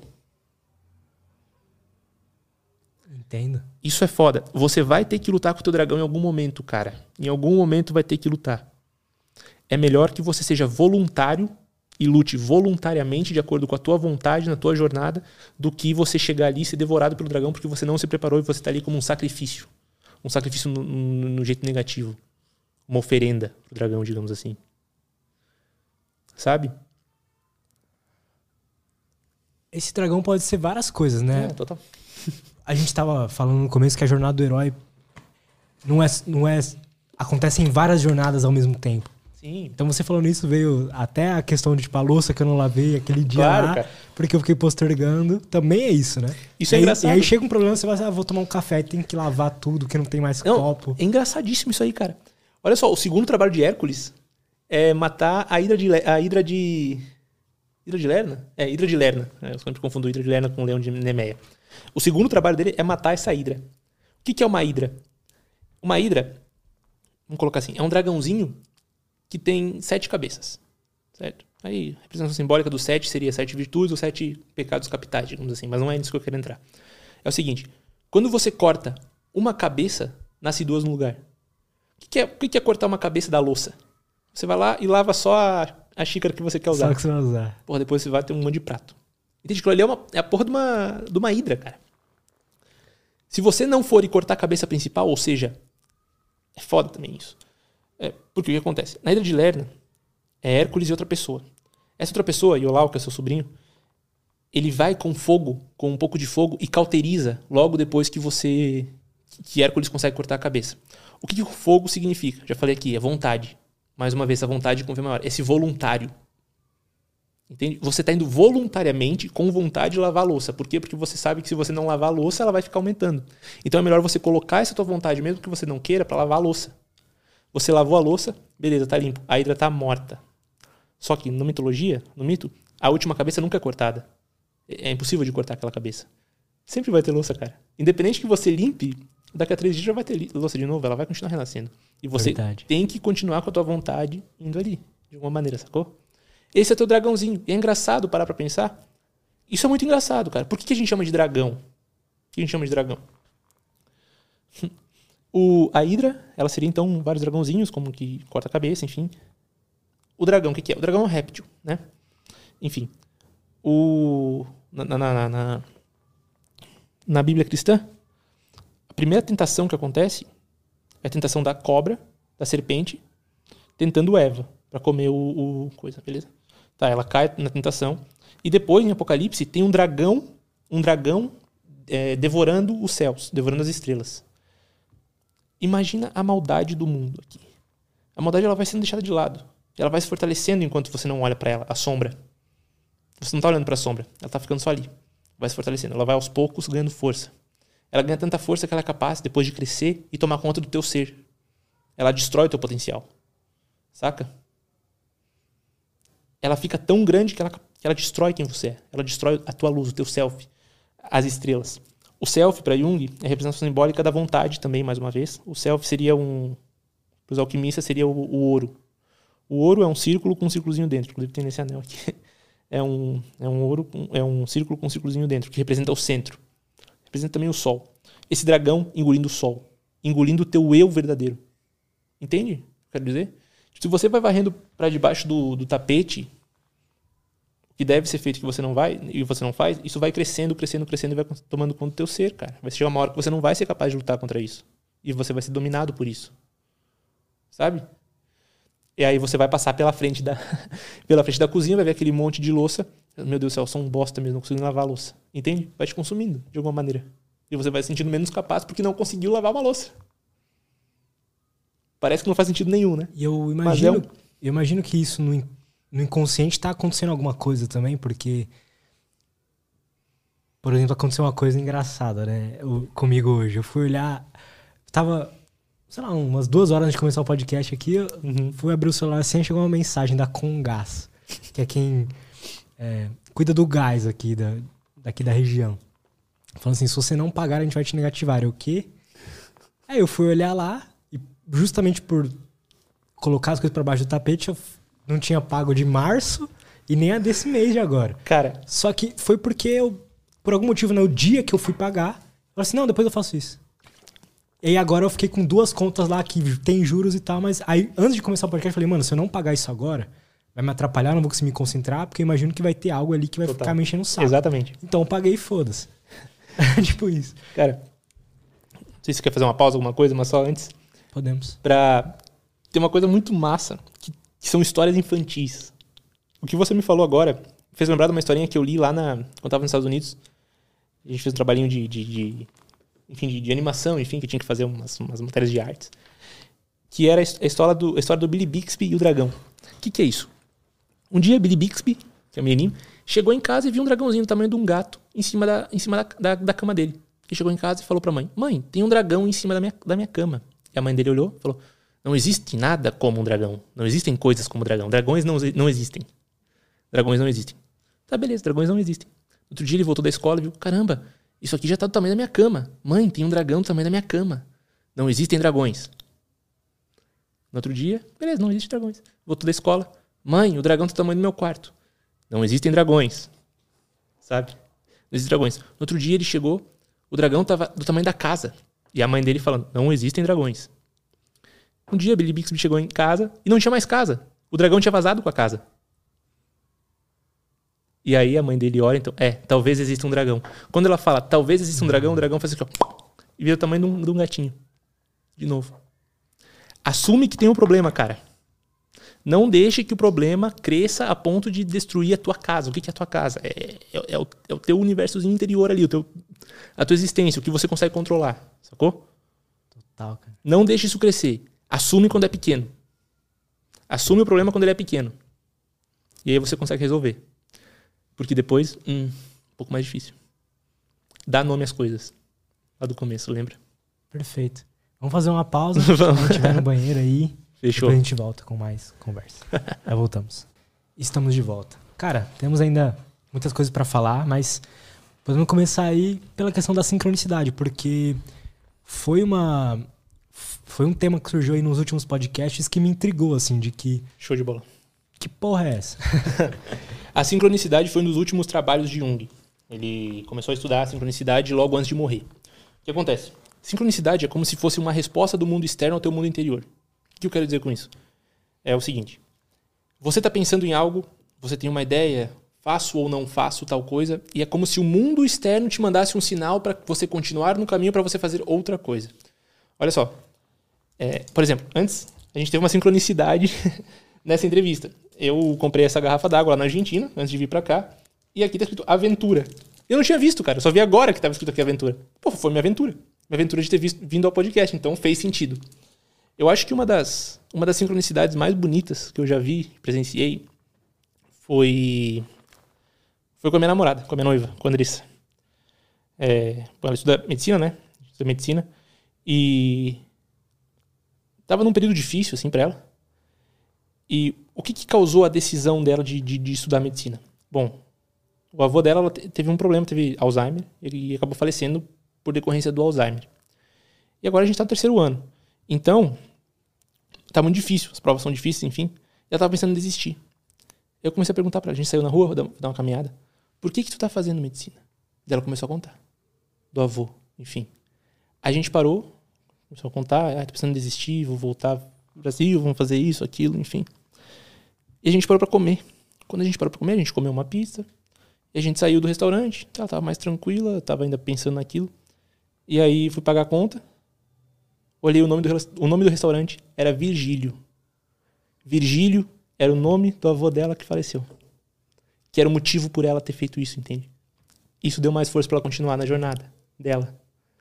Entende? É basicamente isso. É como se o mundo te desse uma mensagem, de alguma maneira. Como se a tua psique individual tivesse em contato com a psique do todo, com a consciência do todo, assim. Então é, é como se fosse um, um, sinal de que você está no caminho. Saca? Cara, foi, foi muito foda. Eu me arrepiei todo quando, quando aconteceu aquilo. Encheu o olho, da, encheu o olho de água e. E tá aí. É basicamente isso. Isso é muito interessante, porque. É demais. Porque, tipo, não, não faz sentido nenhum você comer numa, numa pizzaria chamada Virgílio. Tá, tanto faz, só o nome da pizzaria. Mas aqui, naquele momento, teve um significado específico. Sacou? Se fosse qualquer outro dia, qualquer outra conversa que a gente tivesse tido antes, é só uma pizza no, no barzinho do vô dela. A gente ia fazer piada. Mas, porra, ali foi pesado, foi uma mensagem. Tipo, foi, foi um contato com o mundo. Contato com o mundo. para além do mundo físico, digamos assim. Com o mundo, o mundo, o mundo real, digamos assim. Que o real vai além do físico, de alguma maneira, né? Existe algo além do físico, Vinícius? Existe. Tudo tá além do físico. Tudo tá além do físico. A gente vive no mundo das ideias. A gente acha que não, mas a gente vive. A gente só está nesse podcast porque alguém teve uma ideia de criar um microfone, de criar a internet, de criar as câmeras. Então, a câmera é resultado de uma ideia. A gente está no mundo da ideia. Entende? Para você ter uma ideia, não pode ser no mundo físico. Você tem que pensar que existe algo além desse mundo. É, bom, por exemplo, você quer criar alguma coisa. Como é que você cria algo que já existe? Hum, não é uma criação. Então, se não existe, não está no mundo físico, mas você criou. Você deu luz àquilo. Você trouxe do mundo das ideias, do mundo metafísico, além da física, E você criou. Não necessariamente seja um mundo de espíritos, Aham. um mundo de deuses, mas um mundo que não existe e você está criando. O mundo além da física. Essa mesa não existia antes de alguém ter uma ideia da mesa. Então, a ideia criou o O que a gente mesa. vive. É, né, cara? É total. A gente Vive em vive no torno mundo das ideias. ideias. É. é isso aí. Na verdade, eu duvido mais do mundo real do que do mundo das ideias, cara. Isso é interessante, cara, você dizer isso, porque. Causa confusão, né, Lutz? causa uma confusão. E a galera do. você- eu trouxe uma vez um especialista aqui em, em meditação indiana e tudo Uhum. mais. E eu consigo ver verdade quando eu vejo alguns relatos dele, de que, por exemplo, ele via o mestre dele ficando grande, do nada. Sim, sim. Então, o que, que é real nesse sentido, sabe? Cara, ficar grande é tomar conta do ambiente. Imagina que você está em contato com o teu mestre e o teu mestre é grande. Poxa, ele está tomando conta do teu ambiente interno, cara. Ele é teu mestre, ele entrou em você, ele toma conta da tua existência de alguma maneira. Você consegue entender agora melhor por causa do mestre. Sabe o que eu quero dizer? Tipo, pessoas com mães repressoras, mães e pais repressores. Imaginam esse- essa mãe esse pai como sendo um ser gigantesco, mesmo que você já seja maior fisicamente do que eles. Eles ocupam um lugar na tua psique que é repressor. Então você acaba vendo o mundo do- como se o mundo fosse algo repressor a ti. Algo que vai causar algum dano, algo do tipo. Por quê? Porque na infância esses pais eram maiores que você a nível físico e agora a ideia que você tem dessa repressão é maior que você. Entende? Então, tipo, você vê aquilo como tomando conta do teu ser. É normal que em estados meditativos, estados de flow, enfim, estados de contato com, esse outro lado, de alguma maneira, né? Que, na verdade não é um outro lado, é um lado inte- interno. Tudo que a gente vê do mundo é uma projeção nossa. A gente só vê o que a gente acha que vê de alguma maneira. Tipo, eu não te conheço, só, só conheço uma parte que você me mostra e com isso eu vou montando um personagem dentro da minha, dentro da minha percepção de Lutz, que na verdade não é o Lutz, é só uma percepção de Lutz. Da mesma maneira que a gente não conhece nossos pais, a gente só conhece o que a gente acha que nossos pais são. A gente não conhece quem são os nossos pais. A gente só conhece facetas deles. Enfim. Seria isso, sabe? Você tem esse contato com com um mundo que vai além do que você vê ali. Tipo, um mundo meio que da totalidade, assim. É uma pira. Projeção é, é foda. Projeção tipo, que você projeta nos outros, não projeção astral. Aham. Ah, realmente, cara. É- esses. Eu sinto. Aí eu vou entrar numa pira minha aqui agora. Que existe algo. eh, além quando acontece esse tipo de sincronicidade, sabe? Uhum. Você sente algo especial por quê? Só porque. Se fosse uma só, só uma coincidência. Você sentiria o especial da mesma forma, será? Ou, por exemplo, por que quando. A única hora, praticamente, que eu consigo sentir um amor extremo é numa meditação específica. Uhum. Com mantras específicos. Sabe? Então, parece que tem várias ah, coisas que a gente não entende ainda Sim. mas que são realmente sensa são sensações que não tem nada a ver com o físico, sabe? Sim, sim. Ah, o que acontece é que atualmente a ciência moderna, é, a psicologia moderna, inclusive, tenta aplainar o ser humano, tipo como sendo só uma experiência biológica e fisiológica. O ser humano não é só uma experiência biológica e fisiológica. Tua mãe morreu. Você, você chega num, num consultório de um psicólogo, o psicólogo é, enfim, é só biológico, ele fala, ah, beleza, você está com a tua amígdala cerebral hiperestimulada causando estresse, por isso que você não dorme. Não, cara, não é por isso. Eu não durmo porque agora não sei mais o que é minha existência. Entende? Eu não durmo porque a imagem da minha mãe aparece e eu não tenho como dar um abraço nela. Não é porque minha amígdala está hiperestimulada. Isso é só um resultado do que aconteceu na narrativa. Saca? Então, quando tem essa, essa tentativa de aplainar a história de alguém, a tentativa de, de, de, de, de- causar só físico, tudo é físico, tudo é físico, tudo que está acontecendo é físico, hum, a gente tende pro caminho errado. Porque que a experiência humana é, sobretudo, metafísica. O ser humano é um ser religioso, na verdade, um, um ser espiritual por natureza, não um ser físico. Por que a gente é um ser espiritual? Porque a gente tem esperança pelo amanhã. Coisa que a gente falou antes. O que, que é ter uma esperança pelo amanhã? fazer planos para o futuro. O futuro não existe, o futuro já não é, o futuro não é físico. Sabe? Todo plano que você faz não é físico. Você vive mais tempo fora do mundo real do que no mundo real em si, no mundo real da física, no mundo real do físico. Você vive mais no mundo, digamos, da ideia do que no mundo real, do que no mundo manifestado. Sei que parece pia, pessoal, desculpa mais uma vez, mas é isso. A gente sempre está fazendo planos, pensando em. Existem coisas que vão além. Nesse caso, a sincronicidade, o que, que seria uma coincidência? Nós dois estamos de preto. Isso é uma coincidência? Ah, que legal, estamos de preto. Ah, não significa nada. Sabe? Agora, nós dois estarmos pensando sobre a mesma coisa no mesmo momento e. Caralho. É sincronicidade. Jung atribuía isso a algo. Uh, Ele não chegou a não chegou atribuir. Entendi. Porque um problema da, da, psicologia analítica é que ela é muito fácil em cair no esoterismo. Muito fácil de cair no esoterismo. Tipo de good vibes. Vou ativar meus arquétipos. Eu quero um mantra para ativar o arquétipo da águia. Águia? Um arquétipo do Super Saiyajin. Quero atrair riqueza com sons binaurais. Hum, calma. É muito difícil cair nesse. O que eu tô fazendo aqui, eu tô andando na borda, cara.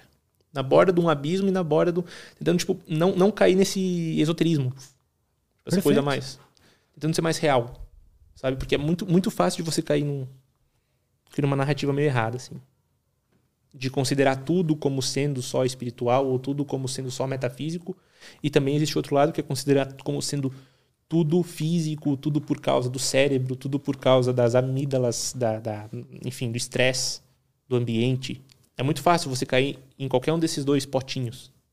Ficar no meio e entender os dois lados é difícil. Sabe? É muito difícil, cara. É muito difícil. Mas é aí que eu imagino que esteja a verdade, né? Se pode ser, uma verdade. Pode ser. Porque o que é a verdade? A verdade é uma mistura de tudo, né? É que, cara, cada vez é mais difícil você não estar numa bolha. Isso é difícil. Porque o que acontece? Jung também, talvez pareça que eu estou na bolha de Jung, porque eu estou falando da psicologia junguiana, mas não. Jung fala de algo chamado individu individuação. Quando você se torna um indivíduo. O que é ser um indivíduo? É não ser mais massa. Algumas pessoas que respondem por ideologias ou por escolas de psicologia, por exemplo, não, a minha abordagem é TCC, não, a minha, a minha abordagem é psicanálise. Cara, não, a tua abordagem é um ser humano. Você não adequa a pessoa à tua abordagem. Você adequa a abordagem à pessoa que está se manifestando ali na tua frente. Você enxerga quem ela é. Não adapta ela ao que você tem controle. Saca? Esse é o problema. Hoje a psicologia moderna tenta adaptar as pessoas à abordagem. Entende? Entende? Enfim. E é muito fácil você ficar preso num potinho e achar que aquele potinho explica toda a realidade. Uh -uh. A realidade é, é muito maior do que aquilo. O ser humano é um ser biológico, mas um ser sobretudo existencial. A realidade do ser humano, poxa, ela é fisiológica. Eu sinto dor. Mas eu também tenho sonhos. Não só sonhos de noite. Eu planejo o futuro. E se esse futuro não, não sai como eu planejei, poxa. Caramba, e aí? Sabe? E tudo bem, bom. Existe um movimento na neurociência que diz que o ambiente determina. O ambiente determina tudo. Determina, de fato, desde que você não tenha essa individualidade. Poxa, eu posso crescer num lar onde meus pais são alcoólatras e mesmo assim ser uma pessoa boa e, e não ser viciado em, em álcool. As chances disso acontecer são mínimas, mas acontece. Vitor Frankl podia ter saído da Alemanha. Ele tinha algo chamado personalidade. Decidiu ficar. Ele tinha escolha. Ele não era refém do ambiente. Ele decidiu continuar ali de alguma maneira. Entende? Eu sei que quando, quando quando se fala do behaviorista, se fala do comportamental, fala de ambiente, não é bem isso que eles estão querendo dizer. Mas o ambiente não determina nada. O ambiente, ele é uma circunstância. E você é você e as suas circunstâncias. Que nem diz Ortega y Gasset num, num livro chamado Rebelião das Massas, enfim. Só que antes de você ser, você é você e suas circunstâncias. Só que antes de você ser você, antes de você ser suas circunstâncias, você é você. Você é, você é um indivíduo, você é alguém capaz de mudar as circunstâncias, entende? Enfim, só para que não, que não haja essa dicotomia. Eu acho, eu acho tão tosco qualquer tipo de, de duelinho. Não, o homem é um ser só biológico. Não, o homem é só um ser espiritual. Não, cara, o homem é, o homem é tudo. O ser humano é tudo. Então não, não, não adianta você ficar querendo botar em bolha, bolha, bolha, bolha, bolha. É, é complicado, isso aí tá em diversos níveis, enfim. Uma coisa que aconteceu comigo, que eu tava te falando em off, foi que eu fui. Eu fiz a terapia TCC durante um tempo, funcionou muito bem e ajustou várias coisas. Eu Aham. diria que 90% dos meus problemas foram resolvidos. Mas esses últimos 10%, que pra mim é a parte mais que mais me dói, que é a parte existencial, que é uma parte que não tem nada a ver com o meu comportamento, Claro. não foi resolvido, sabe? Você tem uma Ferrari, mas não sabe para qual caminho ir. Para qual qual lado da estrada pegar. Então eu acho muito legal você, as coisas têm como que estar unidas, terapeuta cara. também, tá falar isso, de que dependendo do, do paciente ali, vai precisar de duas abordagens Sim, sim, diferentes. Sim. E eu- acredito também que vai ter gente que só a TCC vai bastar. Sim, pro sim, cara. sim, sim, muitas vezes. E tem gente que não vai. Muitas vezes a psicologia analítica não basta também. Porque que adianta eu saber meu sentido da vida e não ser capaz de ir atrás? Tipo, não ter, o, não ter o- as ferramentas para ir atrás. Tipo, não conseguir acordar de manhã porque eu tenho ansiedade patológica. Ou não conseguir dormir porque eu tô com ansiedade elevada. Cara, você tem que organizar primeiro o teu corpo físico e depois atrás do teu objetivo.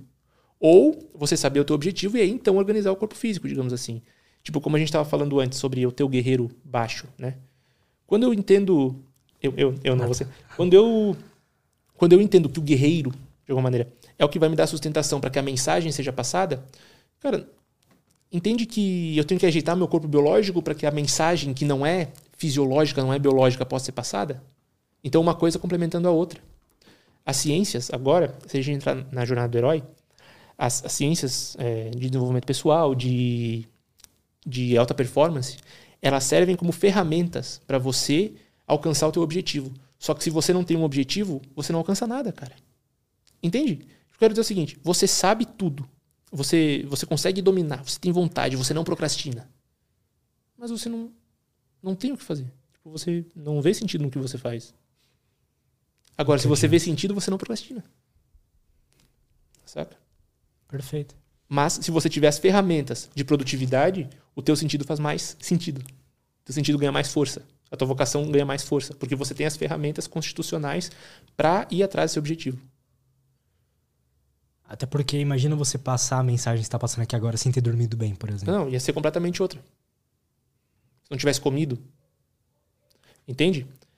Mas aí dá a entender, dá a entender que o meu corpo biológico é o que é responsável pela mensagem. Não. O meu corpo biológico, a fisiologia do meu corpo, ela é uma ferramenta para a mensagem se manifestar. Sabe? De nada, de- por exemplo, eu posso ter um MacBook, o melhor computador do universo ali, só que se ele não está conectado na tomada, o simples fato dele estar na bateria, ele já vai perdendo desempenho. Cara, se eu não comesse antes dessa entrevista aqui, desse podcast, eu ia perdendo desempenho aos poucos. Eu ia falando mais baixo. Tem, tipo, murchando. Aham. Mas, cara, eu comi. Então, eu tenho uma ferramenta que vai me ajudar a potencializar a mensagem. Só que se eu não tenho uma mensagem, do que, que adianta ter ferramentas? Entende? Esse é o Perfeito. ponto. Perfeito. Por isso que as coisas têm que andar junto. Não existe dicotomia no que é ser humano. Esse é o ponto. E esse é o erro da psicologia moderna. Perfeito. Deixa de lado o ser, com S maiúsculo. Boa. Cara, o que, que você acha da gente falar dos arquétipos? Bora, vamos dar ali. E aí tem umas perguntas da galera também, e a gente pode ler. Cara, antes da gente falar dos arquétipos, Aham. só para que não haja não haja uma perda aí de sentido e que o pessoal entenda melhor, tem como a gente falar sobre a estrutura da psique? Claro. Pra, Du, coloca aquela imagem Jung? lá, que é igual a essa aqui. E eu quero fazer essa parte aqui do podcast hoje para que quem faça o teste do Vinícius lá consiga ver o podcast e entender. Às vezes, ah, pô, eu tenho um, um órfão alto, o que, isso quer dizer? Sim, então, acho que seria interessante a gente passar por todos aí. Fechou. Tá dando pra ver ali? Ah, beleza. Bom, vou falar e talvez ajude. Saca só. Pra, pra Jung, essa é a estrutura da nossa psique. A gente tem o ânimos e a ânima, que seria a versão masculina no feminino e a versão feminina no masculino. É como se as nossas projeções de, de pessoas a gente acaba buscando de acordo com esses arquétipos. Enfim, não vamos falar muito disso, mas Jung trabalhou muito sobre esses dois arquétipos aqui. Foi o ponto principal da obra dele. Ânimos e ânima. Isso. A gente tem o self, que é quem o eu verdadeiro, de alguma maneira. Quem eu sou. Em inglês isso faz mais sentido, tipo, yourself. Você mesmo. Entende? Esse é o eu, eu. O eu verdadeiro, quem eu sou. Quem às vezes, muitas vezes eu não mostro para as pessoas. Mas é o meu eu. Para cima disso, perto do consciente, a gente tem o ego. O ego é necessário para que eu possa saber quem eu sou. Tipo, o que, que quando eu falo, tem o eu verdadeiro, que é aquele meu eu em potencial, que seria o self, e tem o ego, que é a maneira que eu me manifesto no mundo.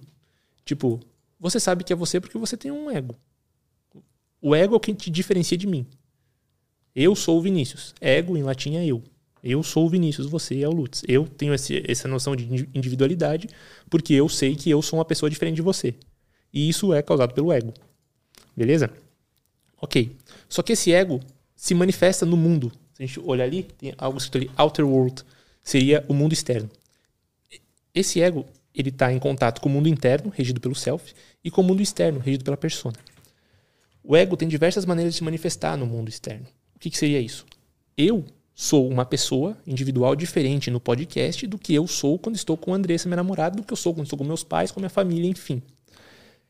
O ego, então, escolhe uma máscara, uma persona, para atuar no mundo externo. Essa persona, vem, persona, palavra, palavra que vem do, do grego, significa máscara. Nessa máscara estão os arquétipos de personalidade, que seriam esses, do guerreiro, do mago, enfim. Dentro da estrutura psíquica, existem outros arquétipos que dão, que dão a estrutura para a psique. Aí entraria o, o, arquétipo da grande mãe, do grande pai, a maneira que a criança enxerga os pais, como ela, como ela é criada, a maneira que ela se desenvolve. É que, que, existe também aquela criança interior, que seria a eterna criança, ou Piro Eternus, a, a eterna criança, que também é um arquétipo que acaba sendo muito trabalhado hoje em dia por causa da mídia, por causa das coisas, enfim. E seria isso, então. Os arquétipos que a gente vai falar aqui não são os arquétipos estruturais. São os arquétipos de persona. Os arquétipos que você usa para atuar no mundo. Beleza? Acontece que, muitas vezes, a gente se confunde e a gente acha que a gente é o ego. Ou a gente acha que a gente é a persona. Você se acostuma tanto com a máscara que você não consegue tirá-la da cara. Entende o que eu quero dizer? Tipo, você esquece quem você é. Você se coloca ali. Eu sou médico. Eu sou tal coisa. Eu sou... Não. Isso é uma máscara. Você está isso em tal momento. Quando você chega em casa com os seus filhos, você já não é mais o médico. Você é o pai. Entende? Então, essa persona é o que você mostra para o mundo interno, para o mundo externo. Ao mesmo tempo, essa persona, essa máscara, ela meio que filtra a realidade do mundo externo para o mundo interno. Entende? Então eu vejo as coisas me julgando mais importante que os outros porque eu sou o médico. Eu sou o governante. Sacou? Vocês são meus súditos. Eu sou superior. Eu sou melhor que vocês. Então eu estou filtrando o mundo de acordo com essa persona. Mas eu esqueço que eu tenho um eu e que o outro também tem um eu. Que tem um, self. Sacou? Quando a gente fala de arquétipos de personalidade, que são esses, aí a gente está falando da persona. Beleza? Beleza. só para só fazer sentido. Uhum. Então, beleza. Cara, é muito interessante isso. É foda, cara. É, só, só essa estrutura da psique aqui já daria um. Aham. Algumas horas. Ou uns 30 livros, né? Igual Jung. Total. Fechou? E aí, Fechou. a gente tem maneiras de se expressar no mundo, que seriam esses arquétipos que a gente vai falar agora, a princípio. Interessante, eu achei que você falou que eles moldam também o jeito que a gente enxerga o mundo, não só uhum. o jeito que a gente é visto. Uhum. Outra coisa, Lutz. Se você notar nesse teste dos, dos arquétipos, falta o arquétipo do herói. Eu achava que era do guerreiro. Exato, esse herói. é um problema. A gente acha hoje que o arquétipo do guerreiro é o arquétipo do herói. Não. O herói pode ter diversas, fa diversas facetas, porque o herói é o ego, é o teu eu, é o eu que escolhe como agir no mundo, de acordo com qual máscara usar. Existe o herói guerreiro, existe o herói amante, existe o herói órfão, existe o herói sábio. Entende? Uhum. É o herói que que vai para essa busca. Todos temos o herói. Perfeito. E aí esse herói usa máscaras. Sacou? E aí entra o herói de mil faces de Campbell. Todos nós temos diversas fases, faces. Todos nós temos diversas caras. Como que a gente se manifesta no mundo? De acordo com esse arquétipo de personalidade que a gente tem. Sacou? Saquei, cara. Que é o filtro, é o óculos, por exemplo. Agora eu te vejo de uma maneira diferente. Agora eu já te vejo melhor basicamente. Uhum. De alguma maneira seria isso. Perfeito, entendido. quer passar para os arquétipos? Vamos lá, vamos lá. Ou você quer. Inclusive, outra uhum. coisa sobre esses arquétipos: cada arquétipo desses, é, tem uma maneira de passar pela jornada do herói. Aquela jornada dos 12 passos, enfim. Aham. É a maneira que você enfrenta aquela jornada. De acordo com cada arquétipo que está ativo em ti. Isso é uma pira. Isso é interessante. Você pode ir para tua jornada como um guerreiro, enfrentando o mundo, ou você pode ir como um sábio, tentando conhecer o mundo. Ou você pode ir como um explorador, explorando o mundo, tentando ver o que está acontecendo. Ou como um inocente, talvez sendo vítima do mundo. Que é uma jornada também. Você pode fazer a jornada de vítima. Vai ser uma jornada pesada no fim das contas. Você vai ser você vai ter que lutar com o dragão, o dragão vai ficar forte em algum momento. Não vai mais dar para ser vítima. Saca? Saquei. Bom, bora? Arquétipos? Bora. Você quer falar direto de cada arquétipo? Se o pessoal quiser mandar aí nos comentários Boa. algum que eles queiram que fale, boa. porque tem um pessoal que eu acho que tá vendo que já fez o teste. E aí talvez Perfeito. tenha os resultados. A gente pode Alguém falar mandou dos- algum de arquétipo já? Se não. Galera, vão mandando aí arquétipos é, que vocês fizeram o teste enquanto a gente vê os meus, então. Por Fechou, enquanto. fechou. né? Vamos lá. Justo. É, então vamos lá, dúvidas que eu tirei pra você. E acho que a galera vai surgir a mesma dúvida. Existe um número certo de, de arquétipos principais e quando, um, quando arquétipos empatam, tem algum problema, enfim. Não, não tem. Geralmente uma transição. O que acontece? Geralmente a gente tem quatro arquétipos dominantes. Quatro arquétipos ali que ficam dominantes. Um dominante de fato e outros que ficam dando sustentação a essa busca do arquétipo dominante. Beleza? E a gente tem alguns outros arquétipos que estão enfraquecidos mais para baixo. Mas eles também podem aparecer. Entendi. Fechou? Aham. Sempre tem quatro ali que são principais e alguns com menor pontuações. Quantos, quantos principais deu aí? Vamos lá. Quatro. Quatro, é. Porque foi o do mago, deu 29. Uhum. O do explorador deu 28, como Uhum. sendo o primeiro e o segundo. E aí em terceiro empatou o guerreiro e o criador, os dois com 26. Perfeito, cara. O O mago. que, que isso quer dizer? A busca principal do mago, que é esse aqui que está ativo, principal ativo, é entender as coisas internamente para poder ajudar os outros de alguma maneira. Entende? Entender a estrutura do que está acontecendo. Os, os fios da realidade de alguma maneira. Tipo, entender o porquê das coisas. Tipo, assim.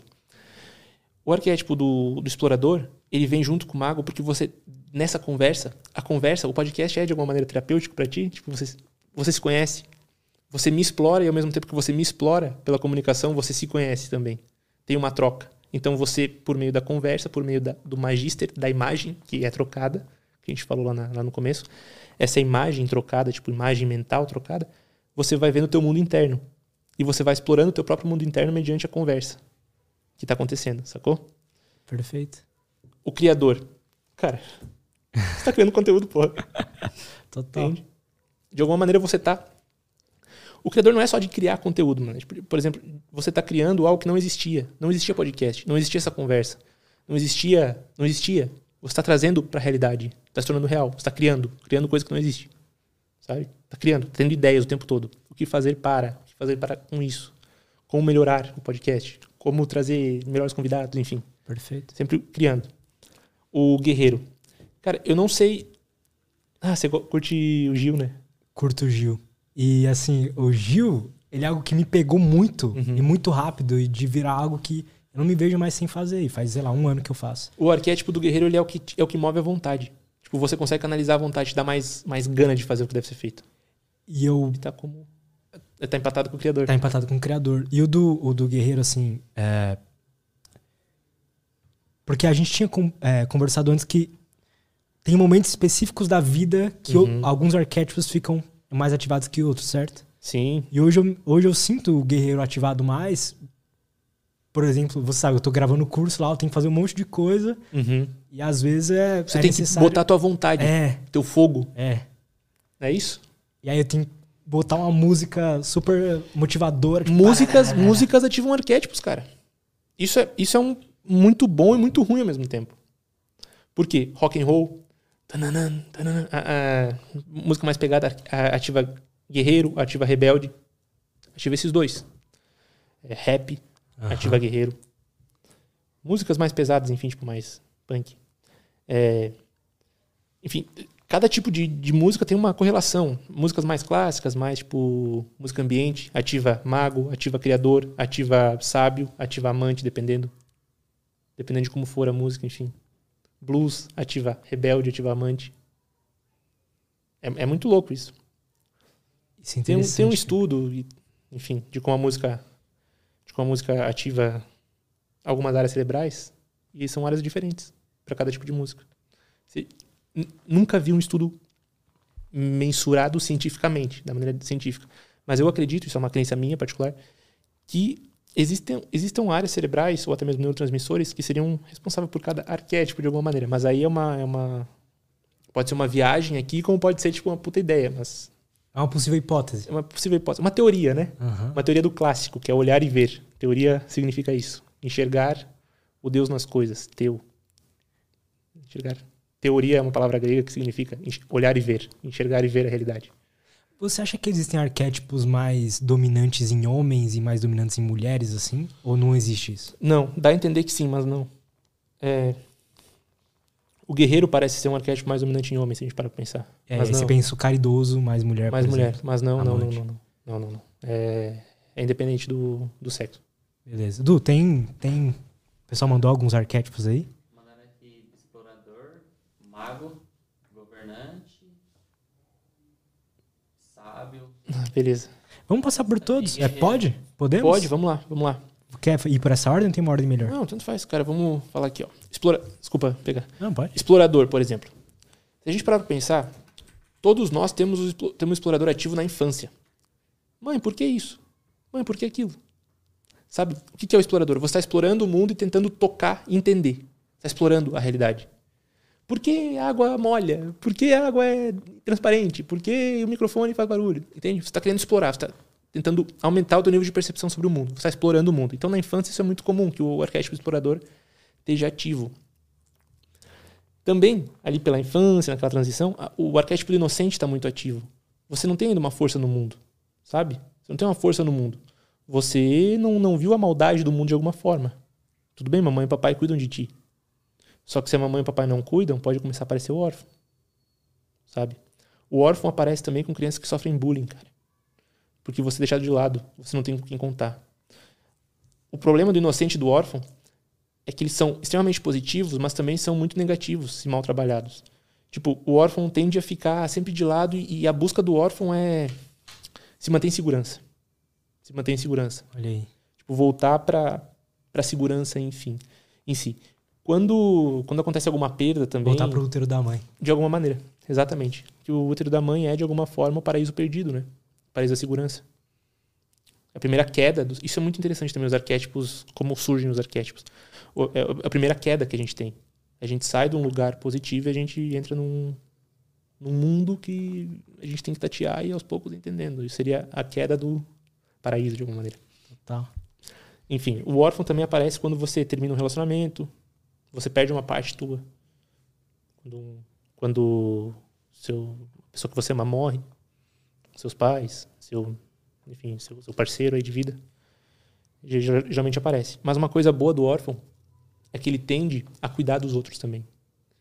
Ele gera muita empatia. Poxa, eu fui bulinado na infância. Agora eu tenho duas, duas opiniões, du- duas opções. Ou, ou me tornar um rebelde e fazer mal para os outros, ou ser bom e ajudar os outros. Tem essa escolha. O inocente tende a ver tudo com inocência, obviamente. Tudo como se fosse algo positivo. Ah, vai dar tudo certo. Talvez não dê. O mundo é borboleta azul, mas também é mosquito da dengue. Saca? O inocente tem uma tendência a ver só o lado positivo das coisas. Beleza? Aham. Só que isso pode ser positivo e negativo. Porque nem tudo é positivo o tempo todo. Então faz umas escolhas assim que O baque pra ele é maior quando algo dá errado. É, exato. E também é o que é mais facilmente feito de trouxa, né? Se parar pra pensar. Que é inocente. Tipo, não vê o mal no outro. Enfim, feito de trouxa. Total. O guerreiro. O guerreiro é muito bom. Ele é o cara que vai à luta.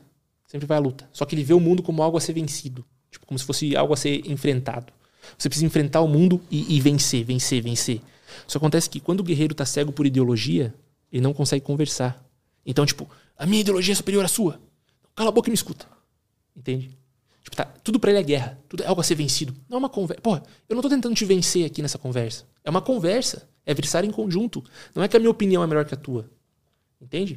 Então o guerreiro ele tem muita, muito ímpeto a nível positivo, consegue impor a vontade, mas impor a vontade por si só já é negativo. Porque é você impondo algo que não necessariamente precise. Não necessariamente o outro precise dessa tua imposição. Entende? E o guerreiro também tem uma tendência a querer salvar quem não precisa ser salvo. Salvar quem não precisa ser salvo. Como assim? Tipo. É, tentar, Tentar impor- ajudar quem não quer ser ajudado? De alguma maneira sim, mas tipo, que não, não é que não quer, mas que não precisa. Tipo, nem tudo precisa. Não precisa salvar todo mundo. Você não é o melhor. O ego, a arrogância do guerreiro é muito alta. O guerreiro, por essa. ah, quase que uma competitividade É né, que ele tem dentro dele. Sim, competitivo, conquistar. Tudo tem que ser conquistado. Ele pode usar isso como algo ruim, então, tipo, ele sempre, quando ele vê alguém melhor que ele, ele pode se sentir muito mal com isso, e com Inveja. raiva, Uhum. inveja. Mas ele também pode sentir, pô, o cara é melhor que eu, deixa eu ser melhor que ele, mas de uma forma Competitividade. mais positiva, né? Foi isso que eu falei, dá nome às coisas. Se você consegue entender, tipo, que a tua inveja. Por que, que você sente inveja? Caramba, eu sinto inveja porque ele é bom nisso. Hum, se eu conseguir aprender e entender que essa inveja, na verdade, é admiração, a inveja é a sombra da admiração, sacou? Perfeito. Tu consegue se inspirar na pessoa e ser melhor com ela, mas o mais importante, aprender com ela. Sabe? Perfeito. E a gente tem aí as misturas dos arquétipos, por exemplo. A mitologia é muito boa para isso. O órfão, guerreiro e mago, por exemplo. Tem um mito que é, que é o mito de Quiron. Quiron é um centauro que ajuda Hércules na, na sua jornada. E Quiron é imortal. Só que acontece que um dia Quiron está numa empreitada e ele é ferido. Ele recebe uma flechada. Na verdade, quem fere ele é, é Hércules em, algumas, em, algumas, em alguns mitos, e no outro ele leva uma flechada, enfim, acidental. E por ele ser imortal, aquela dor é eterna. Só que acontece que da ferida de Kiron sai o poder para cura dos outros heróis. Então, por um tempo, Kiron decide não morrer. Ele pede para continuar na imortalidade, sofrendo, sofrendo com essa dor, desde que ele possa ajudar os outros. Olha só, ele é um órfão. Porque, ah, por que, que ele é órfão? Porque todos os centauros, todos os sagitários morreram na guerra, na guerra lá que teve na, na- na história lá da mitologia. Então ele é, o, ele é um dos últimos que tem. Ele perdeu todo mundo. Ele é o guerreiro, ele era guerreiro, ele é ferido. E agora, a partir do mago, ele busca essa cura interior para poder ajudar os outros. Saca? Ele poderia ter ficado com raiva dos homens e ter matado todos os homens, porque foram os homens que mataram os irmãos dele, os outros centauros, na, na história. Mas não, ele decide então curar mediante as suas feridas. Jesus Cristo é um exemplo de mago na história, na, na, na, na narrativa, de um mago cuidador órfão. Por quê? Mediante as feridas de Jesus sai a redenção do mundo. Entende? E Jesus é traído. O órfão geralmente é traído. Por quê? Porque perde a confiança de Judas, nesse caso.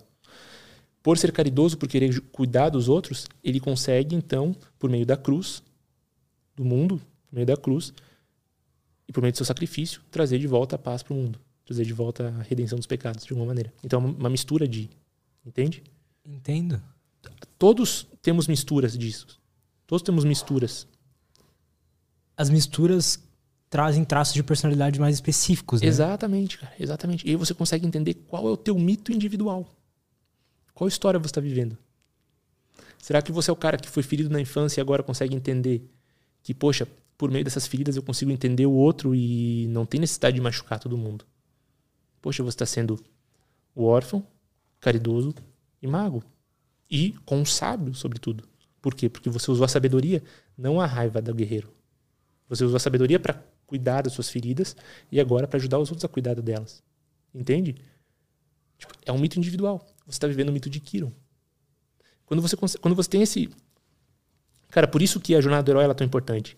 Por quê? Porque quando você consegue entender os mitos, as histórias que já foram contadas, você vê que existe uma narrativa que é tua e que você está vivenciando essa narrativa que já foi contada. Então você consegue se, se, se inspirar nela e saber como agir de certa maneira. Jonas. Jonas é um tipo de herói que recusa o chamado. Jonas da, da- da mitologia cristã, da Bíblia. Ele recusa o chamado de Deus para ir pregar em Nínive. Só que o que acontece? Ele tenta navegar para um outro lugar, acontece uma tempestade no mar, jogam ele para o mar porque descobrem que ele está indo contra a vontade de Deus. Isso é muito foda. Você está indo contra a vontade de Deus, entre aspas, é ir contra o teu eu interior, tipo a tua vontade. Você, você sabe onde está a tua luz, mas você decide continuar andando no escuro, de alguma maneira. E as pessoas ao teu redor notam isso e não, vai fazer o que você vai. E jogam, te jogam no mar. Então você é um herói que você negou o chamado, mas agora você é levado até o chamado Mesmo que você não queira. Então você nega e vai ter que fazer. Você passa por todo um processo, você é o herói que nega esse chamado, você precisa ir. E você é cobrado por isso, entende? Enfim, cada, cada pessoa está vivendo um mito. Esse mito de Jonas ele é viven- vivenciado cada vez mais pelas pessoas que recusam o chamado. O que é recusar o chamado? Recusar a vida. Você sabe o que deve ser feito e você não faz. Alguma coisa te chama para fazer e você não faz. Sabe? Muita... O... Até faço uma brincadeira no Insta. O principal, a principal recusa do chamado, cara, o teu celular des- despertou, você bota no soneca. Primeira recusa do dia. Verdade. Já aí já começou recusando. Já começa recusando. Enfim. Fugir um pouco aqui dos arquétipos, mas é porque todos têm um mito individual. Mas é interessante isso, porque eu não sei se existe isso, mas se não existisse, poderia lançar isso de alguma forma. De a partir do momento que a gente identifica os nossos arquétipos dominantes, ter algum lugar para identificar quais, qual- quais mitos que falam sobre eles, para a gente poder olhar e entender melhor. Sim, eu, eu tô pensando em. Eu tô montando um. tipo um curso, uma mentoria, assim, que, que ajude a entender melhor de acordo com cada arquétipo. Vou falar mais sobre isso no, no Insta lá. Boa. Mas enfim. Onde que a gente parou, cara? A gente Paramos falou- no guerreiro. É o guerreiro, então. O guerreiro tem essa, tem essa vontade, mas também tem essa tendência a querer impor a sua vontade sobre as outras pessoas. E acaba tendo uma tendência à explosividade, né? Sendo uma pessoa mais explosiva e impulsiva. O caridoso é aquele cara que cuida dos outros. Isso acontece. Ele cuida dos outros, não de si. Então vai deixando a si mesmo de lado, muitas vezes. E vai querendo viver a vida do outro de alguma maneira. O que acontece? Dentro das igrejas, tem muita gente que tem esse arquétipo ativo, do caridoso. Só que acontece? Eles buscam a caridade porque tem algo em troca. Se você é caridoso, se você cuida do outro, você ganha o céu. Senão, não. Entende? Não é porque você quer de fato. É porque você vai ter uma conquista. Enfim. a- um dos problemas do caridoso é que busca sempre ser aprovado pelo outro. É bom para ser aprovado. Busca aprovação. Ah, mas eu fiz tal coisa, por que, que você não é grato a mim? Cara, eu não sou grato porque você fez porque quis. Você fez porque quis, não. Não te pedi. Você fez porque quis. Perfeito. Enfim. Aí fica, acaba, muitas vezes, ficando preso nesse querer agradar sempre. O arquétipo explorador a gente já falou, que explora o mundo, né? Tentando tatear, entender o mundo. Aham. O arquétipo do amante também é outro que é que é mal entendido. Parece amante parece negativo, né? Ah, amante. Mas é a pessoa que consegue ver o mundo com esperança. Sempre com esperança, num amanhã melhor. Mas também tem uma tendência à sedução, né? Tipo, seduzir o outro, enfim, acaba ferrando os próprios relacionamentos. O arquétipo do rebelde é aquele cara que não se importa muito com o status quo. Ele é capaz de vivenciar a, a vida sem se importar. Só que acontece que muitas vezes o rebelde é autodestrutivo. Ele se destrói porque, ah, tanto faz o que você pensa de mim, cara. Tanto faz, não tô nem aí pra sua opinião, cara. Tá ligado? Aham. Ele no negativo é muito. É, é negativo de fato porque ele te leva a vícios. Cigarro, velocidade, drogas, enfim. Acho que eu já tive momentos da minha vida que eu tava com isso aqui muito mais ativo. É. Adolescência. Adolescência, geralmente as pessoas têm dois arquétipos, dependendo, tem dois arquétipos ativos: explorador rebelde, órfão rebelde. Total, cara. Esses filhos da puta não me aceitam, então eu vou ficar brabo agora. Tá ligado? Tipo, Total. é, rebelde. Explorar todas as drogas. É, exato, explorar, explorar tudo. É exatamente, exatamente isso. Ou então rebelde e guerreiro. Caramba, essa junção aqui de rebelde e guerreiro é autodestrutiva pra caramba. Você é um brigãozinho que não tá nem aí, se autodestrói, se não consegue. Enfim. Uhum. O rebelde, ele é autodestrutivo. É, tem um cara que eu acho muito foda que é o James Dean. James Dean era um era um ator da década de 50 de Hollywood. Porra, ele ele é ele é a encarnação desse arquétipo, cara. James Dean. Encarnação. Positivo e negativo. Automagnetismo, todo mundo amava ele. Se matou no acidente de carro correndo com um Porsche a 300 por hora numa curva. Tá ligado? Tipo, bêbado. Aqui, né? Ah, tipo, total, autodestrutivo, enfim. O arquétipo do criador. Sempre tendo ideias sobre tudo. Consegue ver as coisas e tem uma ideia para fazer o mundo melhor de alguma maneira. Tá sempre pensando. É, imaginação ativa. Qual que é o negativo? Por a imaginação estar ativa, consegue imaginar situações negativas o tempo todo também. Então, altos níveis de ansiedade. O que é ansiedade? Ansiedade é você pensar em situações negativas o tempo todo. Não vou dirigir porque vou bater. Ah, talvez você não bata, cara. Entende? Você está usando a tua criatividade para pensar em coisas negativas. Já quando ele está na luz, digamos assim, você consegue pensar em novas maneiras de melhorar o mundo. De alguma forma. O teu mundo e o mundo externo a ti, né? Perfeito, cara. Arquétipo do mago. Desculpa tomar tanto tempo, cara. Não, cara, que isso. O arquétipo do mago. tá ótimo, velho. Busca a cura interior para curar os outros. Mas, ao mesmo tempo, também pode entender a ferida interior e mexer com a tua ferida interior também para ganhar algo de ti. Então, tipo, perdão pro pessoal que é evangélico, mas enfim, muitos pastores entendem das dores dos crentes, do, das suas pessoas, e acabam movendo essas dores para ganhar mais dízimo, para ganhar mais dinheiro. Dinheiro, dinheiro, dinheiro, dinheiro. Entende? Então esse é um problema. Então, o lado negativo do mago é essa manipulação das emoções para conseguir coisas em troca. Interessante. O arquétipo do governante é o cara que lidera, o cara que cuida tudo. Mas ao mesmo tempo é um cara muito guloso, porque quer tudo para si, quer tomar conta de tudo. Então impõe a vontade, da mesma maneira que o guerreiro impõe a vontade onde não necessita. Olha só que interessante. Se você juntar o governante, é muito interessante, cara. O governante pode ser um governante órfão, pode ser um governante caridoso, faz de tudo para o seu reino, para as pessoas que estão por perto. Se sacrifica pelas pessoas que estão perto, pelo seu reino. Um governante caridoso, um governante criador, um governante criador explorador. Vai, ele, ele busca maneiras de melhorar o que está por perto, de melhorar o, o, seu entorno, o seu reino de alguma maneira. O que, que é o reino? Reino do eu como a sua casa, a sua família, enfim. Governante guerreiro. Você vai me obedecer. Uhum. Você está sobre o meu comando. Você é meu filho. Eu pago as tuas contas. Calma, cara. Sabe? Enfim. Alguém que tem o governante e o mago. É, o lado obscuro pode ser bem foda, é né? forte, cara. Quanto mais aparentemente forte for o lado positivo, quanto maior a luz, maior a sombra. Saca? Quanto maior a luz, maior a sombra. Isso para tudo na vida, né, cara? Tipo, quem tem um governante, um mago. Cara, você tem um poder muito grande de magnetismo pessoal.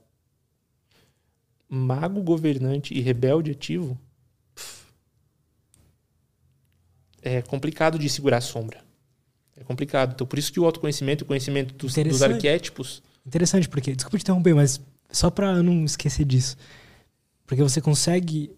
Você tem o poder de manipular as pessoas aqui e não tá nem aí se as pessoas vão achar que você é um psicopata maluco. Exato. Sabe quem é? Sabe uma pessoa na história que tinha governante, mago e rebelde ativo? Quem? Rasputin. Não sei se já ouviu falar no Rasputin. Já ouvi falar. Rasputin, Rasputin ele era o ele era o, o, padre, entre aspas, da, da família real russa, na época que teve a Revolução Russa, 1917, por aí. E ele ferrou com tudo, cara. Por quê? Porque ele era um cara que só pensava em si, só pensava em sexo. Ele era altamente manipulativo, ele manipulava as mulheres do reino para transar com ele, magia sexual, enfim. E ele exercia o governo da família real. Era ele por trás. Ele estava aqui, ó, manipulando os, os puppets, Master of Puppets, esqueci como é que é em português. Pra, o, enfim, ele estava ali manipulando. E, e, é o lado negativo total. Que poderia ter uma. É muito negativo, mas se você pensa que existe uma luz nisso, seria uma luz muito forte. Um Exato, cara super inteligente. Cara. Um cara que poderia organizar toda a Revolução Russa, toda, todo o reino russo, para governar de uma maneira para o bem para o povo. Que era isso que estava acontecendo. Imagina, você se, se. Em vez de ele se rebelar contra o povo, se ele se rebelasse contra. Contra, digamos, contra a cultura ali que só pensava no reino em si, caramba, ia ser um, o maior reino da história. O Império Russo daquela época, dos czares, enfim. Só que não, ele puxou pro lado negativo de alguma maneira. Quanto maior a luz, maior a sombra. Exatamente. Exatamente. Governante, enfim, o sábio. A busca do sábio é conhecer, é entender, aprender. Curioso por natureza. Só que o problema é que o sábio tem uma tendência gula também, quer aprender, mas não quer passar.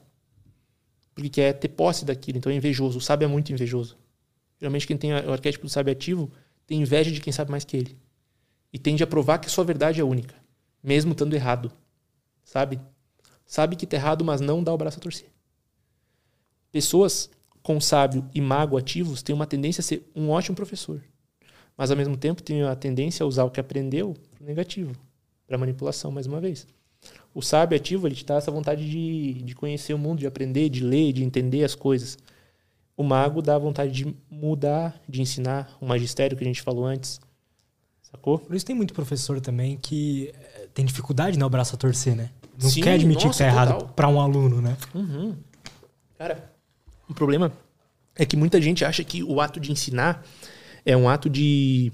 Como posso dizer? De ser superior. Ensinar é um ato de humildade, cara. Você tem que ser muito humilde pra ensinar algo. Sabe? Tem que ser muito humilde. O que mais acontece é. É professor que, que se acha. Sofre com isso na faculdade. Porra, demais. É o que mais acontece, cara. Professor que sabe, acha que sabe de tudo, mas que às vezes sabe de tudo, mas esse tudo que ele sabe foi há 90 anos atrás. Né? Tipo, é verdade para 90 anos atrás. Já tem outras verdades, digamos assim. Então isso acontece. Olha só. Quando a gente fala daquela daquele arquétipo estrutural da psique, a gente tem o self, cer- certo? O self é o teu eu verdadeiro. Os dois arquétipos que geralmente estão mais perto desse eu verdadeiro, desse self, desse eu verdadeiro, é o sábio e o mago, cara. O sábio e o mago. Por quê? Porque o sábio, ele conhece o caminho, ele entende quem você pode ser. Ele sabe, caramba, se eu aprender isso, talvez seja melhor. E o bobo, o bobo também está muito perto. O bobo é aquele cara que consegue. Eu sou muito bobo. Tipo, por quê? Eu consigo ver que a realidade é isso. E tá tudo bem que ela é isso. O bobo não é que ele é tosco, que ele é bobão, enfim. Na o bobo aparece do seguinte, o bobo da corte. Ele é o cara que tá no reino sem ser do reino. Ele tá ali de boa, ele pode falar a verdade que zoando, tipo, os comediantes têm muito isso. Fala a verdade, todo mundo ri, mas pô, é uma puta verdade, puta crítica social. Todo Aham. mundo rindo. O Petri tem muito isso. Total, cara. O Petri tem. eu, eu acompanho o Petri faz um tempo, desde, Desde, desde de as antigas. Aham. Ele tinha muito do bobo do rebelde. Total, ele é muito isso, velho. O, um bobo rebelde. Agora tá, tá começando a virar um pouquinho sábio. Enfim. E seria isso. O, tem uma história muito boa do bobo. Eu acho que o principal bobo tolo da história, que é uma mistura de governante com bobo, que é uma, que é uma mistura meio danosa, quando você não consegue controlar, é a história do rei Midas. Vocês já ouviram falar?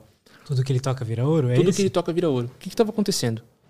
Midas um dia decide sair para passear no, num bosque e nesse dia estava tendo uma competição de lira. Lira é um instrumento musical. Quem estava competindo era o deus Pan, que é o deus dos bosques. Inclusive a palavra pânico vem daí. A gente pode entrar nisso. Pânico é, é medo de estar perdido num labirinto que você não controla. Enfim, é um medo, medo básico do ser humano, do universo da angústia. Aquele filme Labirinto do Fauno tem um pan, né? Tem, tem, Uma tem. criatura. Exatamente. Aí o que acontece? Bom, Mi- Midas ele entra nesse, nesse, nesse bosque, ele vai ver a competição e estava competindo Apolo, que é o deus da beleza, o deus da música, que é o sol, a luz, com Pan, que é o deus das coisas baixas, deus do sexo, deus da. Enfim, né? E aí, eles estavam na competição, enfim, termina a competição. Todo mundo vota para ver quem que tocou a melhor música, todo mundo elege Apolo e Midas. fala, Não, eu gosto mais de Pan. Beleza, Apolo dá risada, já tinha ganho mesmo a competição e fala: Olha, por você ter sido honesto, eu quero te dar um, eu quero te dar um desejo. Você pode pedir qualquer coisa. Midas vai e pede: Olha, eu quero aumentar meu reino, então deixe que tudo que eu toque vire ouro. Perfeito. Aceito o teu desejo. Então Midas volta pro seu reino e começa a tocar as coisas. Tudo vira ouro. Fica feliz, feliz, feliz, feliz, caramba. E aí ele tava muito tempo no bosque. A filha dele vem correndo. Pai, que saudade. Dá um abraço. Vida vira ouro. Perde a vida. Depois ele vai tentar comer. Depois ele vai tentar comer, pega a comida e não consegue comer. Por quê? Porque é ouro. Então ele começa a definhar. Passa um tempo, ele vai definhando, vai perdendo vitalidade, começa a rezar e vai caminhar nos bosques de novo para tentar encontrar Apolo. Apolo fala: Bom, tudo bem, você está sendo humilde, você está reconhecendo que errou. É, eu posso tirar esse, essa maldição, digamos assim, de ti, se você confessar para alguém que você é ganancioso e que você é tolo. Midas, então, beleza, aceita isso. Cava um buraco na terra e fala bem baixinho para a terra. Eu sou ganancioso, eu sou tolo. Nesse momento, acaba o toque de ouro, mas nascem duas orelhas de burro, de asno, em Midas. Midas fica com vergonha de voltar para o reino, sai vagando pelo mundo. E aí o que acontece? Ele tem que usar um, usar um chapeuzinho dos frígios. Aquele chapeuzinho, se a gente botar aí no tarô, por exemplo, aquele chapeuzinho do, do bobo da corte, aquele chapeuzinho assim, Sei. que tampa as orelhas. Ele vai vagando pelo mundo com esse sinal, com esse chapéu. Esse sinal, esse chapéu, ele era usado pelos frígios. Os frígios eram um povo do bosque que eram viciados em sexo, viciados em bebidas, que adoravam os deuses terrenos, não os deuses altos. Entende? Então ele anda pelo mundo, ele vaga pelo mundo, vaga pelo mundo mostrando o seu erro, que é adorar as coisas baixas da, da, da, do corpo, do físico. O que acontece? Ele sente vergonha de ser assim, só que ele tem que deixar essa vergonha à mostra. Aí chega um tempo que já não dá para esconder né, as orelhas, porque os cabelos estão crescendo, ele tem que cortar o cabelo. Só que ele não conta pro barbeiro. E o barbeiro corta as orelhas e ele morre, sangrando, por causa do seu erro. Enfim, é essa história de Midas. Mas o que acontece? Quando você é tolo, você pode estar em contato com a realidade das diversas maneiras. A realidade real, de fato, que é entender o mundo que, que é, e ao mesmo tempo essa realidade tipo do físico. Ah, eu vou beber um montão para ficar feliz. Viva sexta-feira. É uma coisa tola, é uma coisa do bobo. Viva sexta-feira. Viver pela sexta-feira. Sabe? Não buscar outras coisas, não buscar o contato com eu. Então, o, o, a história de Midas ilustra muito bem. Toma cuidado para para não querer só ouro.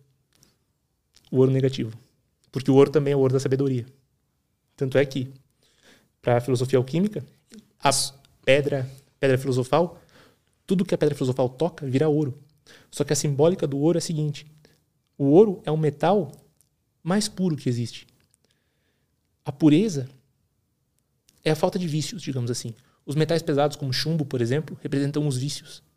Já o ouro é um metal leve. Então, a partir do momento que você desenvolve, entre aspas, a tua pedra filosofal da sabedoria, dessa busca por conhecimento, a partir do momento que você consegue transmitir essa, esse conhecimento para outra pessoa, você está tocando ela de alguma maneira. E já não tem mais tanta ignorância nela. Porque a partir do momento que você se desenvolve, você consegue ajudar o outro. E aí seria a jornada do mago, que está buscando cuidar de si para ajudar os outros.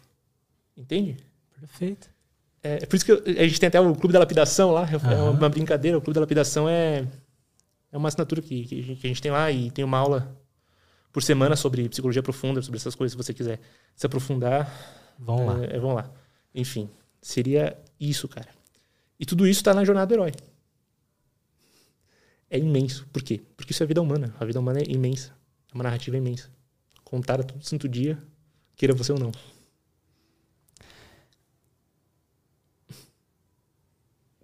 Qual exatamente que é Vamos lá.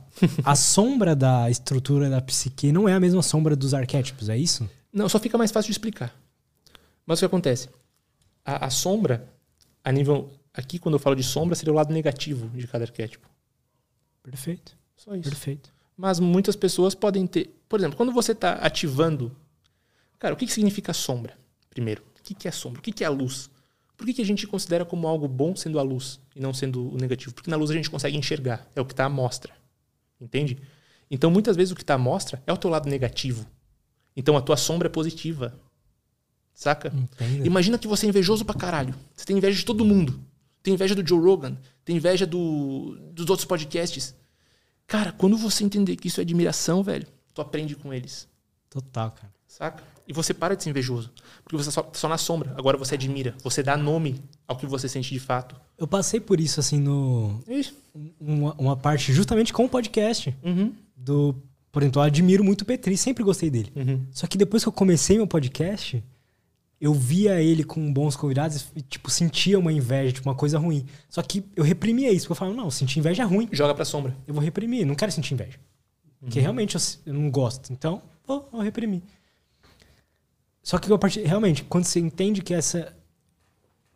Basicamente, olhar para isso de uma forma mais positiva mesmo, e não como uma. Sem ser muito mesquinho, sabe? Tipo, você vê o cara, você se inspira com os convidados que ele traz. Uhum. Você pode trazer o mesmo convidado que não tem problema. Exato. Você pode se inspirar.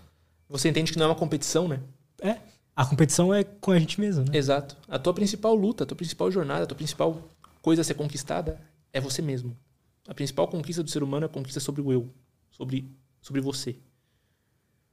Não tem como conquistar o mundo externo se você não conquista o mundo interno primeiro. Porque mesmo que, mesmo que você conquiste diversas coisas exteriores, carro do ano, mansão na praia, e o teu eu estiver fraco, você se olhar no espelho e não saber quem você é, não vale nada. Óbvio que o, o melhor dos mundos é conhecer os dois, né? Conhecer a si Total. mesmo e ter uma casa- um casarão na praia. Tipo, isso aí seria ótimo. Mas a principal jornada é a jornada interior. Boa. Vamos ler as perguntas da galera? Vamos, cara, vamos. Caramba, a gente ficou um tempão, hein? Ficou, cara. Você curtiu? Gostei pra Porra, caralho, mano. demais, demais, demais. E a gente bom. nem, nem falou muito da jornada, né, cara? Bom, Pois é. Você quer falar? Ou Não, você não, quer não, deixar pra uma próxima? sou parceiro. Mas se vocês quiserem saber mais sobre a jornada, pessoal, eu tô falando Boa. sobre isso tudo, todo dia lá no meu, no meu perfil do Insta. Perfeito. E tô pensando em criar também o. melhorar o canal no YouTube. Por favor, Tô cara. só eu esperando falei- ter o eu- curso, cara. Eu falei, eu falei pro, pro Vinícius que eu quero consumir esse tipo de conteúdo de uma forma mais completa. Sim. E só plataformas que permitem isso é de longa duração, cara, querendo ou Pois não. é. Você precisa falar uma hora sobre a sombra, tá ligado? Não dá pra Exato. falar 15 segundos. Porque senão fica uma coisa muito mastigada que. Imagina que nem você, como o mago que quer passar as- É. a sabedoria, te completa isso de falar Não, não. pouca coisa. Nem, nem perto. Eu gosto de dar, dar coisa profunda mesmo. Tipo, isso é isso. Olha, olha o tamanho disso. Total. Cara, o meu sonho é que as pessoas consigam se olhar no espelho e ver quem elas são, velho. Tipo, entender toda aquela. Sabe? Toda aquela. Toda a realidade que tá ali. Que se fosse um milímetro pro lado, não ia ser elas. Que se fosse qualquer outro espermatozoide, não ia ser elas. Se o tetra, tetra, tetra, tatravô não tivesse conhecido tetra, tetra, tatravó, não seria elas.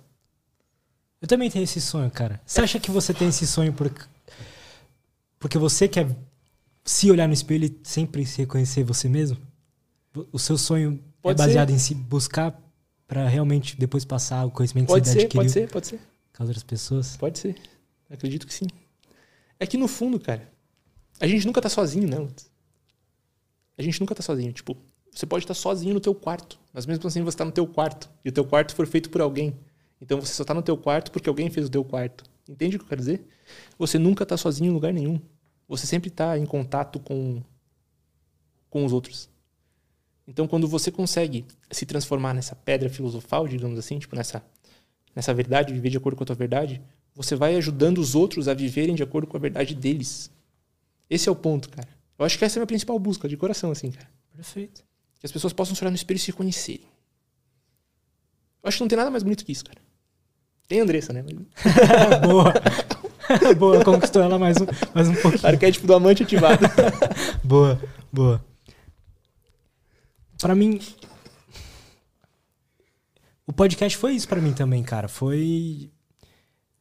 Em algum momento lá em 2019, eu abri lá o, o Joe Rogan com o Jordan Peterson e aquilo mudou minha vida. Então, eu quero que isso aconteça também. E eu já. Só de eu já ter visto vários comentários e. E DMs da- das pessoas falando, nossa, esse episódio mudou minha vida. Já tá bom. Se eu morrer amanhã também, foda-se. é, cara. Seria uma pena, Seria mas uma tá pena. bom. Sim, total, cara. Vamos. Vamos lá. Tem muita pergunta aqui que pode ser que a gente já tenha falado sobre, tá? Beleza. Porque as- elas vão sendo feitas no meio do programa. Então, aí vai de você, se você quer aprofundar, enfim. A Flávia Tramontim. Calma aí, deixa eu ler o superchat primeiro. Beleza. O Ivan Cantissani mandou é, 10,90, muito obrigado. E falou: que dupla. Vinícius é o Mago Brabo. O Ivan é gente boa, cara. O Ivan eu, é meu nutri. Pode crer, eu vou chamar ele pra mim. Chama, cara. Ele chamar. é gente boa pra caramba, velho. Eu vou chamar. Ele faz um puta trabalho bom. Chama, Da chama. Vou chamar. Eu troquei dela com ele já. É que, mano, nossa, tá uma correria do caralho pra lançar um curso, é foda. É, é ótimo que esteja na correria. É. Mas é, é foda, mas é ótimo que esteja. Eu me sinto mais vivo, mano. Quando Exatamente. tá uma loucura. Exatamente. Cara, mas chama o Ivan. O Ivan é gente boa Vou chamar, demais. vou chamar. Eu- Obrigado, Ivan, é nóis. eu Em breve tenho- você tá aí. Eu tenho doença de Crohn, né? Doença de Crohn é um problema aqui no intestino que às vezes me deixa na, na bad. E esse filho da mãe, ele fez uma dieta, cara, que me ajuda demais, velho. Tipo, Que foda, é, cara. é aquela parada de. Tipo, tu encontrar um mentor e conseguir usar as ferramentas que ele te dá. De alguma maneira, o Ivan foi um mentor pra mim. Nesse nível. Aí que tá, ó. Quando a gente fala de mentor, a gente acha que tem que ser alguém que tá lá. Não, cara, tem que ter um mentor específico pra cada área da tua vida. Saca? Tipo, eu, eu não entendo nada sobre dieta.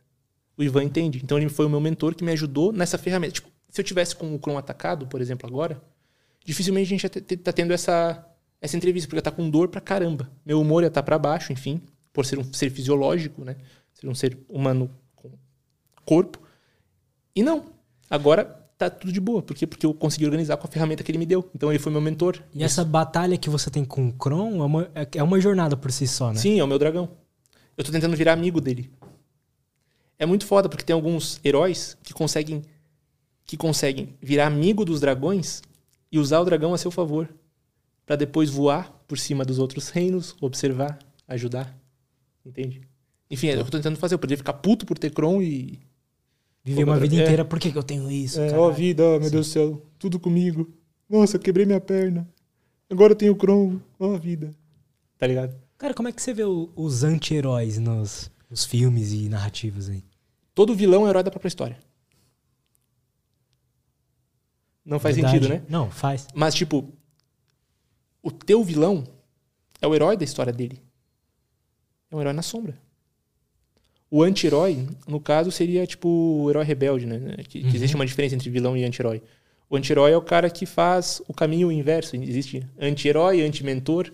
O que seria o anti-mentor? O mentor, o cara que te inicia nas coisas erradas. O cara que pela primeira vez te ofereceu cocaína. O cara que pela primeira vez te ofereceu um cigarrinho. Foi um anti-mentor. Saca?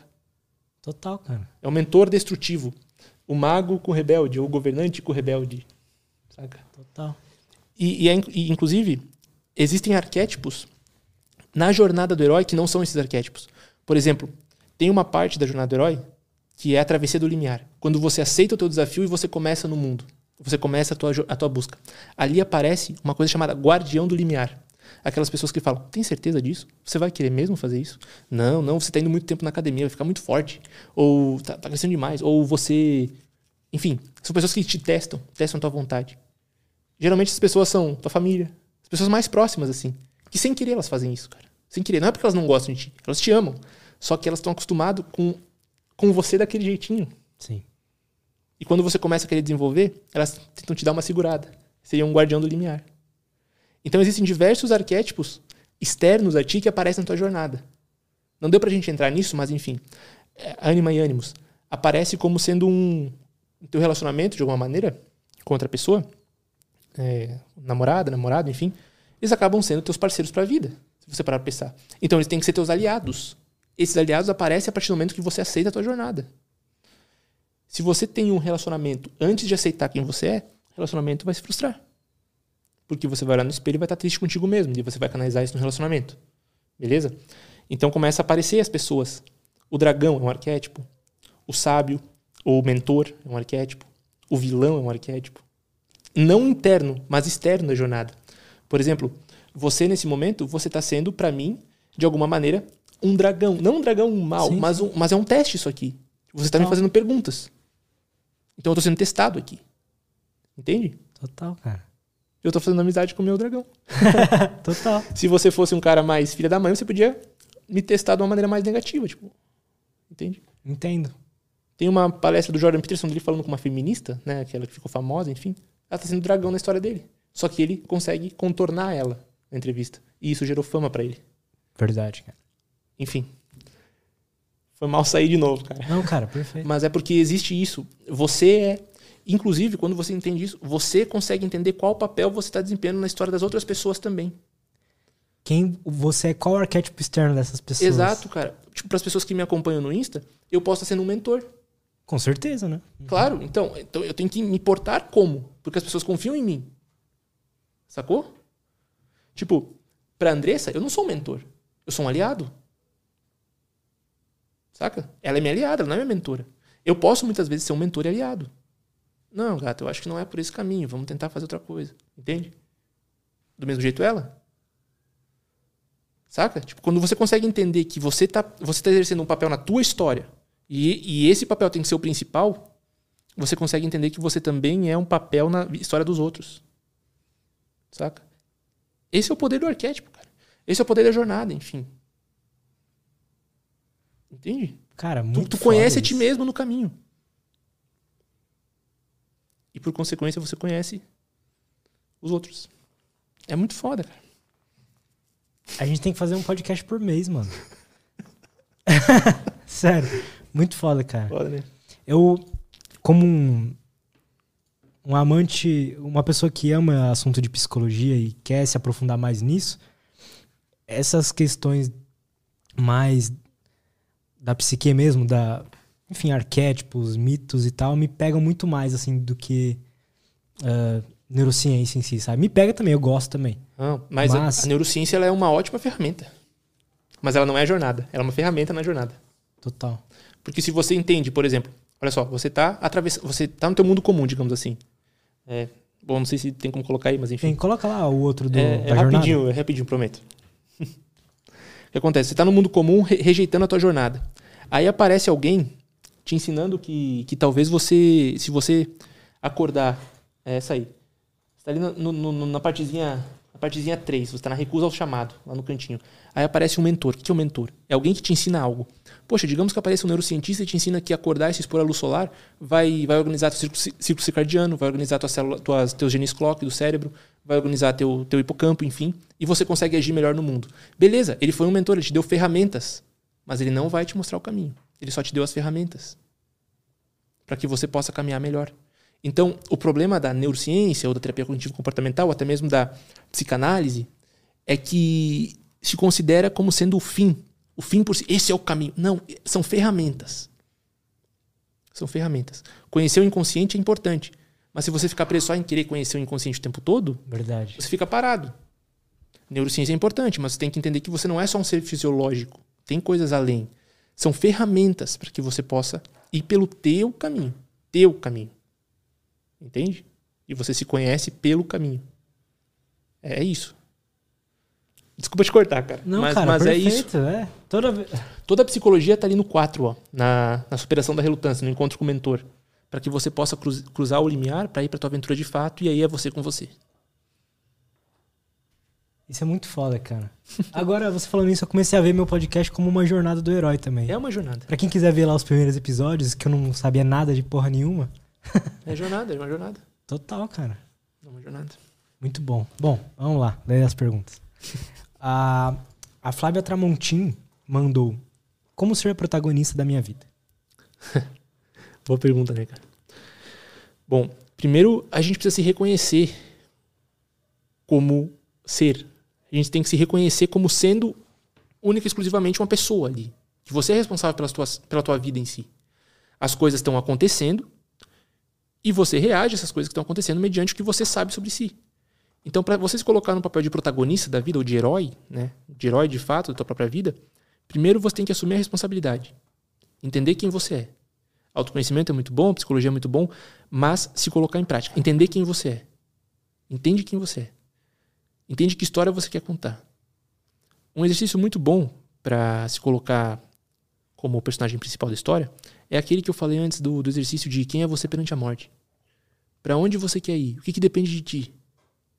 Sabe? É um exercício profundo. Depende de ti. É a tua vida. A tua vida é a tua vida. Quando você assume isso, cara, não ninguém te para. Ninguém te para. Perfeito. Seria, bom. seria isso. A Safira Lazuli. Que nome legal. Da hora. Interessante essa pergunta. Tem como manipular nossos arquétipos? De alguma maneira, sim. De alguma maneira, sim. Desde que você conheça eles. Desde que você saiba o que está ativo e o que, que não está ativo. Por exemplo, como eu falei antes, eu tenho dificuldade hoje em, em manipular o arquétipo do guerreiro. O que, que eu faço? Eu sei que o guerreiro requer, de alguma maneira, atividade física. Então eu me ponho a fazer atividade física. Eu domo o meu ego. O que que é domar o ego? É entender o que eu sou e o que eu quero ser. E aí eu tento escolher qual máscara usar naquele momento. Para que o ego em si consiga manifestar o self. O que, que é isso? O self está ali como, como eu verdadeiro. E ele não consegue se expressar pelo mundo, por quê? Porque ele tem o ego, que é uma camadinha de concreto, de alguma maneira, e tem a persona, que é outra máscara. Quando você consegue colocar esse eu verdadeiro no comando da tua psique, você consegue diminuir o ego um pouco, diminuir o ego, diminuir a persona e controlar isso. Isso é muito foda, cara. É demais, cara. É demais. É demais. Você consegue manipular a tua própria psique. Eu me culpava um pouco por fazer isso, porque eu achava que eu não tava s- sendo eu de verdade, mas Não. na verdade é só eu utilizando. Cara, é um, um filme, um filme muito massa. Ah, É da, da, da Pixar, é aquele Divertidamente. Isso me é foda, cara. É demais, cara. É basicamente aquilo. Você no controle. Quando você consegue controlar, entender que, que, que elas. Ali ele fala de emoções, não de arquétipos, né? Mas Quando você consegue controlar aquilo, é você não comanda. Saca? De alguma forma. ah, filmes da Disney, filmes de criança. Porra, Peter Pan. Peter Pan é do caralho. Pinóquio. Pinóquio é muito foda. Pinóquio é muito foda. É a busca por se tornar um menino de verdade. Uma pessoa de verdade. Cara, pra mim, essas histórias da Pixar, da Demais. Disney são muito fodas, muito fodas. Demais. E você vê que alguém ali. Eles falam que eu tô inconsciente. É lógico que são equipes gigantescas que fazem aquilo, mas você vê que alguém ali tem um, um propósito, que é passar alguma mensagem para as crianças mesmo, pra quem sabe elas cresçam crianças melhores, sabe? Porque Ou- pra uma, se eu, quando criança, tivesse assistido divertidamente, Tu não ia entender nada, Lutz. Como Desculpa. assim? Não ia entender, É, entender nada. Tu ia achar bonitinho a historinha. verdade. Mas será que talvez não teria me dado um, um repertório, mesmo que mínimo, pra talvez lidar Sim. com alguma diversidade na, na adolescência? Possivelmente, cara. Possivelmente. Você chegou a assistir Rei Leão quando era pequeno? Sim. Mudou alguma coisa na tua percepção? Quando você era pequeno? Ou só depois quando você entendeu? Cara, só depois quando eu entendi. É aí que tá. Esses filmes, eles falam com a tua inocência. Você pode ter 30, 40 anos, eles vão te emocionar da mesma forma. Quando Verdade. você é criança, você não entende por que que eles estão te emocionando. Quando você tem 40, você começa a entender, caramba, tem um pouco da minha vida ali quando o Mufasa morre. Total é isso, cara. Saca? Toy Story. É, o que acontece é que esses filmes de animação, essas histórias em quadrinho, essas histórias é, da Disney, por exemplo, elas tentam falar com o teu inconsciente, com, com a tua, entre aspas, criança interior. Que aí você consegue, de alguma maneira, entender um pouco do que está acontecendo. É sensacional. A, a Bela e a Fera, por exemplo, é uma história de ânimos e ânima. Bela e a Fera. O Pinóquio é uma busca, é, é uma, é uma tentativa de, de controle do self. Você é um bonequinho, mas você tem uma esperança de ser alguém, de ser um homem, um menino, uma pessoa. Peter Pan. Peter Pan é, o é o que é o que eu acho mais foda. Preciso reassistir, então, cara. Cara, Peter Pan, tarefa de casa, galera. Assistam Peter Pan. Peter Pan é o seguinte: ele é o rei, ele é o rei, ele é, ele é o líder da tribo dos garotos perdidos. Ele é um menino que não quer crescer. Ele é uma criança que não quer ir pro mundo real. Ele é o teu tua criança que tá sempre ali órfã. Órfã, que não quer enfrentar o mundo. Por quê? Porque o que ele tem de noção do que é ser o mundo é só o Capitão Gancho. E o Capitão Gancho tem um tem um jacaré atrás dele, um crocodilo, que se chama tic-tac. Por quê? Porque o crocodilo engoliu um relógio. O que, que significa o tic-tac? É Cronos, que vai devorar, vai matar o Capitão Gancho. Imagina que você é um adulto de 45 anos. Caramba, você já foi comido pelo tempo por muito tempo, cara. Você já foi devorado se você não seguiu a tua vida de fato. E agora teu filho olha pra ti e te vê como uma pessoa meio que frustrada. Ele tem medo de ser você. Então ele, te ele tem uma, ele tem uma repulsa por você. De alguma maneira, entende? Ele não quer crescer. Ele quer continuar ali na infância. Por quê? Porque se ele crescer, ele vai ser devorado pelo tempo. Inconscientemente. Caralho, que foda, Aí o que cara. acontece? Aparece uma mulher de verdade, a Wendy. E o Peter Pan se apaixona por ela. Mas ela quer se relacionar com um homem de verdade. Não com um menino. Para Peter Pan só sobra a fada Sininho. Que é uma menininha da ilusão. A fada é a ilusão. Com o pó de pirlim-pim-pim que permite ele voar pela ilusão do ser. Mas que ele jamais vai ser alguém de fato. Tudo ilusão. Caralho, que foda, cara. No final do filme, o Tic Tac come o. come o Capitão Gancho. o tempo devora tudo se você não consegue viver a tua vida de fato. Você acha que essas histórias, quem cria elas, já tem tudo isso em mente ou é algo realmente que ela nem sabe do porquê que ela tá fazendo aquilo? Não, cara, essas histórias elas são baseadas em mitos. Existe, existe os irmãos Green. Irmãos Ah. Green, eles são os caras que, que foram atrás de fábulas, de, de contos, enfim. E eles. Todas as histórias da Disney, Peter Pan, Pinóquio, é, a, a Branca de Neve, são baseadas nessas, nessas histórias. Por isso que toca tanto com a psique. Isso é inconsciente coletivo. Total, cara. Mexe com o inconsciente coletivo, algo que você nem sabia que existia aí dentro. E tá ali. Sacou? Isso é, muito É foda. demais, é demais, cara. Demais. Quando você tem esse entendimento sobre, sobre o todo de alguma maneira. Total, cara. Bom. Toda hora minha cabeça explode, porra. Caralho. A Flávia Tramonti mandou mais uma. De que forma entender sobre arquétipos? Isso, de que forma entender sobre arquétipos eh, pode me ajudar? E qual é a vantagem de entender sobre isso? Cara, pensa só. Bom, você faz o teste aí, né? E aí aparece que você tem algum arquétipo dominante. O que, que você tá vendo da realidade? Como que você está interpretando a realidade que acontece contigo? Como que você está interpretando a realidade? Como que você está interpretando as circunstâncias? O que, que você está fazendo nessa tua vida, nessa tua jornada? Quando você entende quais papéis você está desempenhando, você consegue entender a tua vida, cara. E como mudar a ti mesmo. Então, ter um entendimento de como cada arquétipo, como cada parte da tua psique funciona, te faz uma pessoa, poxa, muito mais capaz no mundo. Você começa a entender a tua jornada, a tua vida, e você começa então a descobrir a ti mesmo. Se olha no espelho e você se reconhece.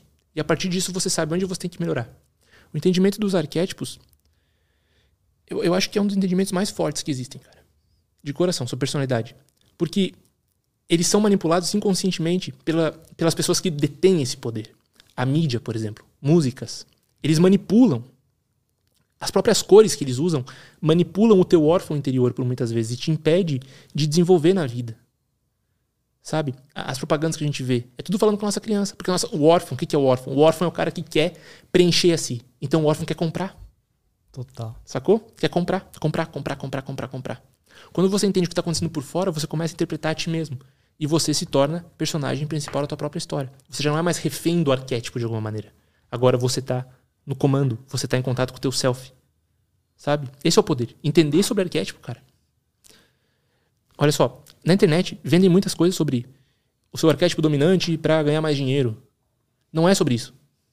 Não é isso. Isso é secundário. Arquétipo de comunicação é secundário.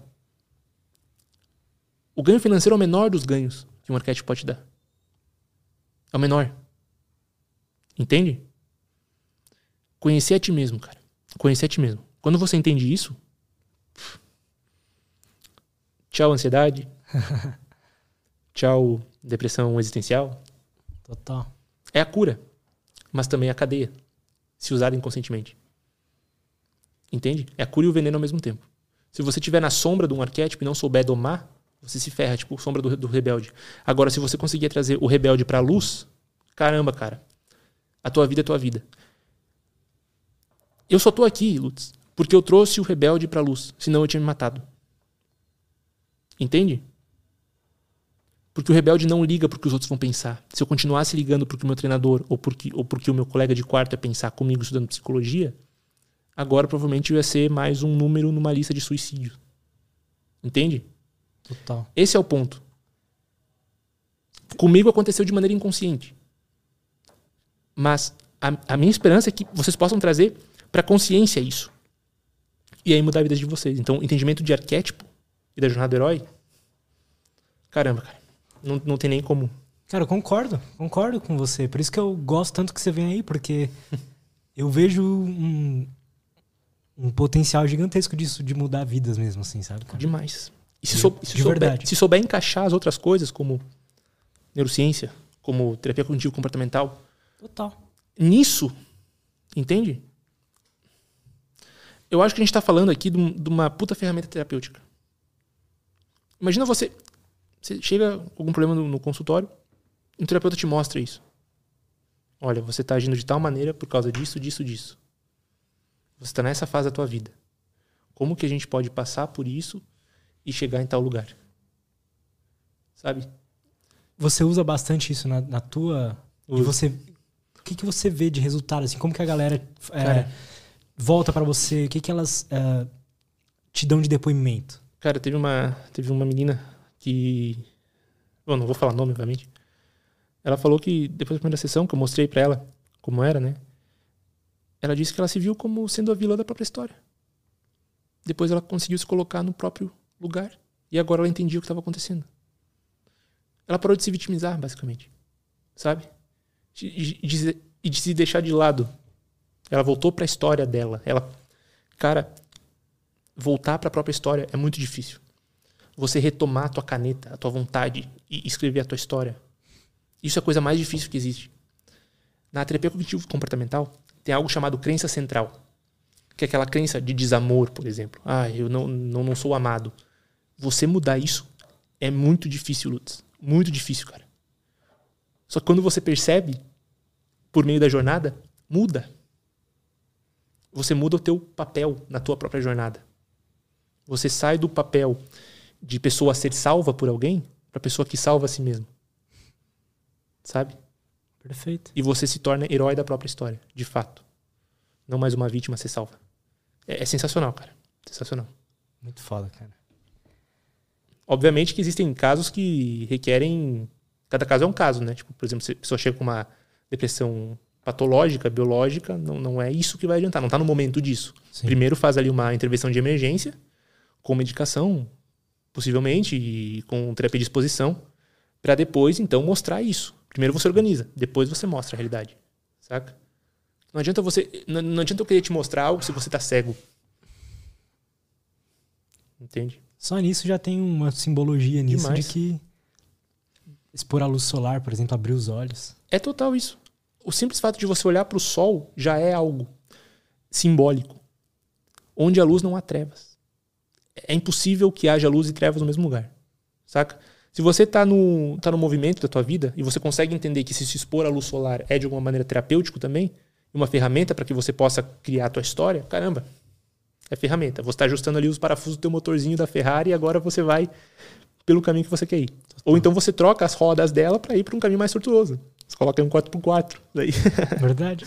brincadeira mais, mas é isso. É isso. Bom. A Andréia Magalhães mandou uma pergunta aqui que eu acho que a gente acabou de responder, que é basicamente como utilizar os arquétipos na prática. Perfeito. Mas muito obrigado pela sua pergunta.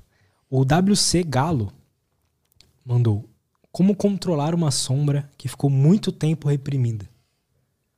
É muito difícil, cara. Muito difícil. Eu aconselharia, obviamente, psicoterapia, né? Para que você possa entender o que está acontecendo ali, o que, que causou essa repressão de sombra. Mas, aos poucos, vai dando espaço para ela. Vai dando espaço. Vai deixando ela aparecer. Eu não sei qual é a tua sombra também, se é uma coisa negativa, vontade de matar todo mundo. Não, pelo amor de Deus. Mas se é algo, algo que você vê que pode causar uma mudança no mundo, vai mostrando aos pouquinhos, cara. Antes que ela tome conta de tudo, de fato. Você acha que uma sombra, igual você falou, de que quer matar todo mundo, pode ter sido uma sombra bem menor antes que foi se acumulando tanto Sim, sim. e depois virou quer matar todo mundo? Sim, sim, sim, sim.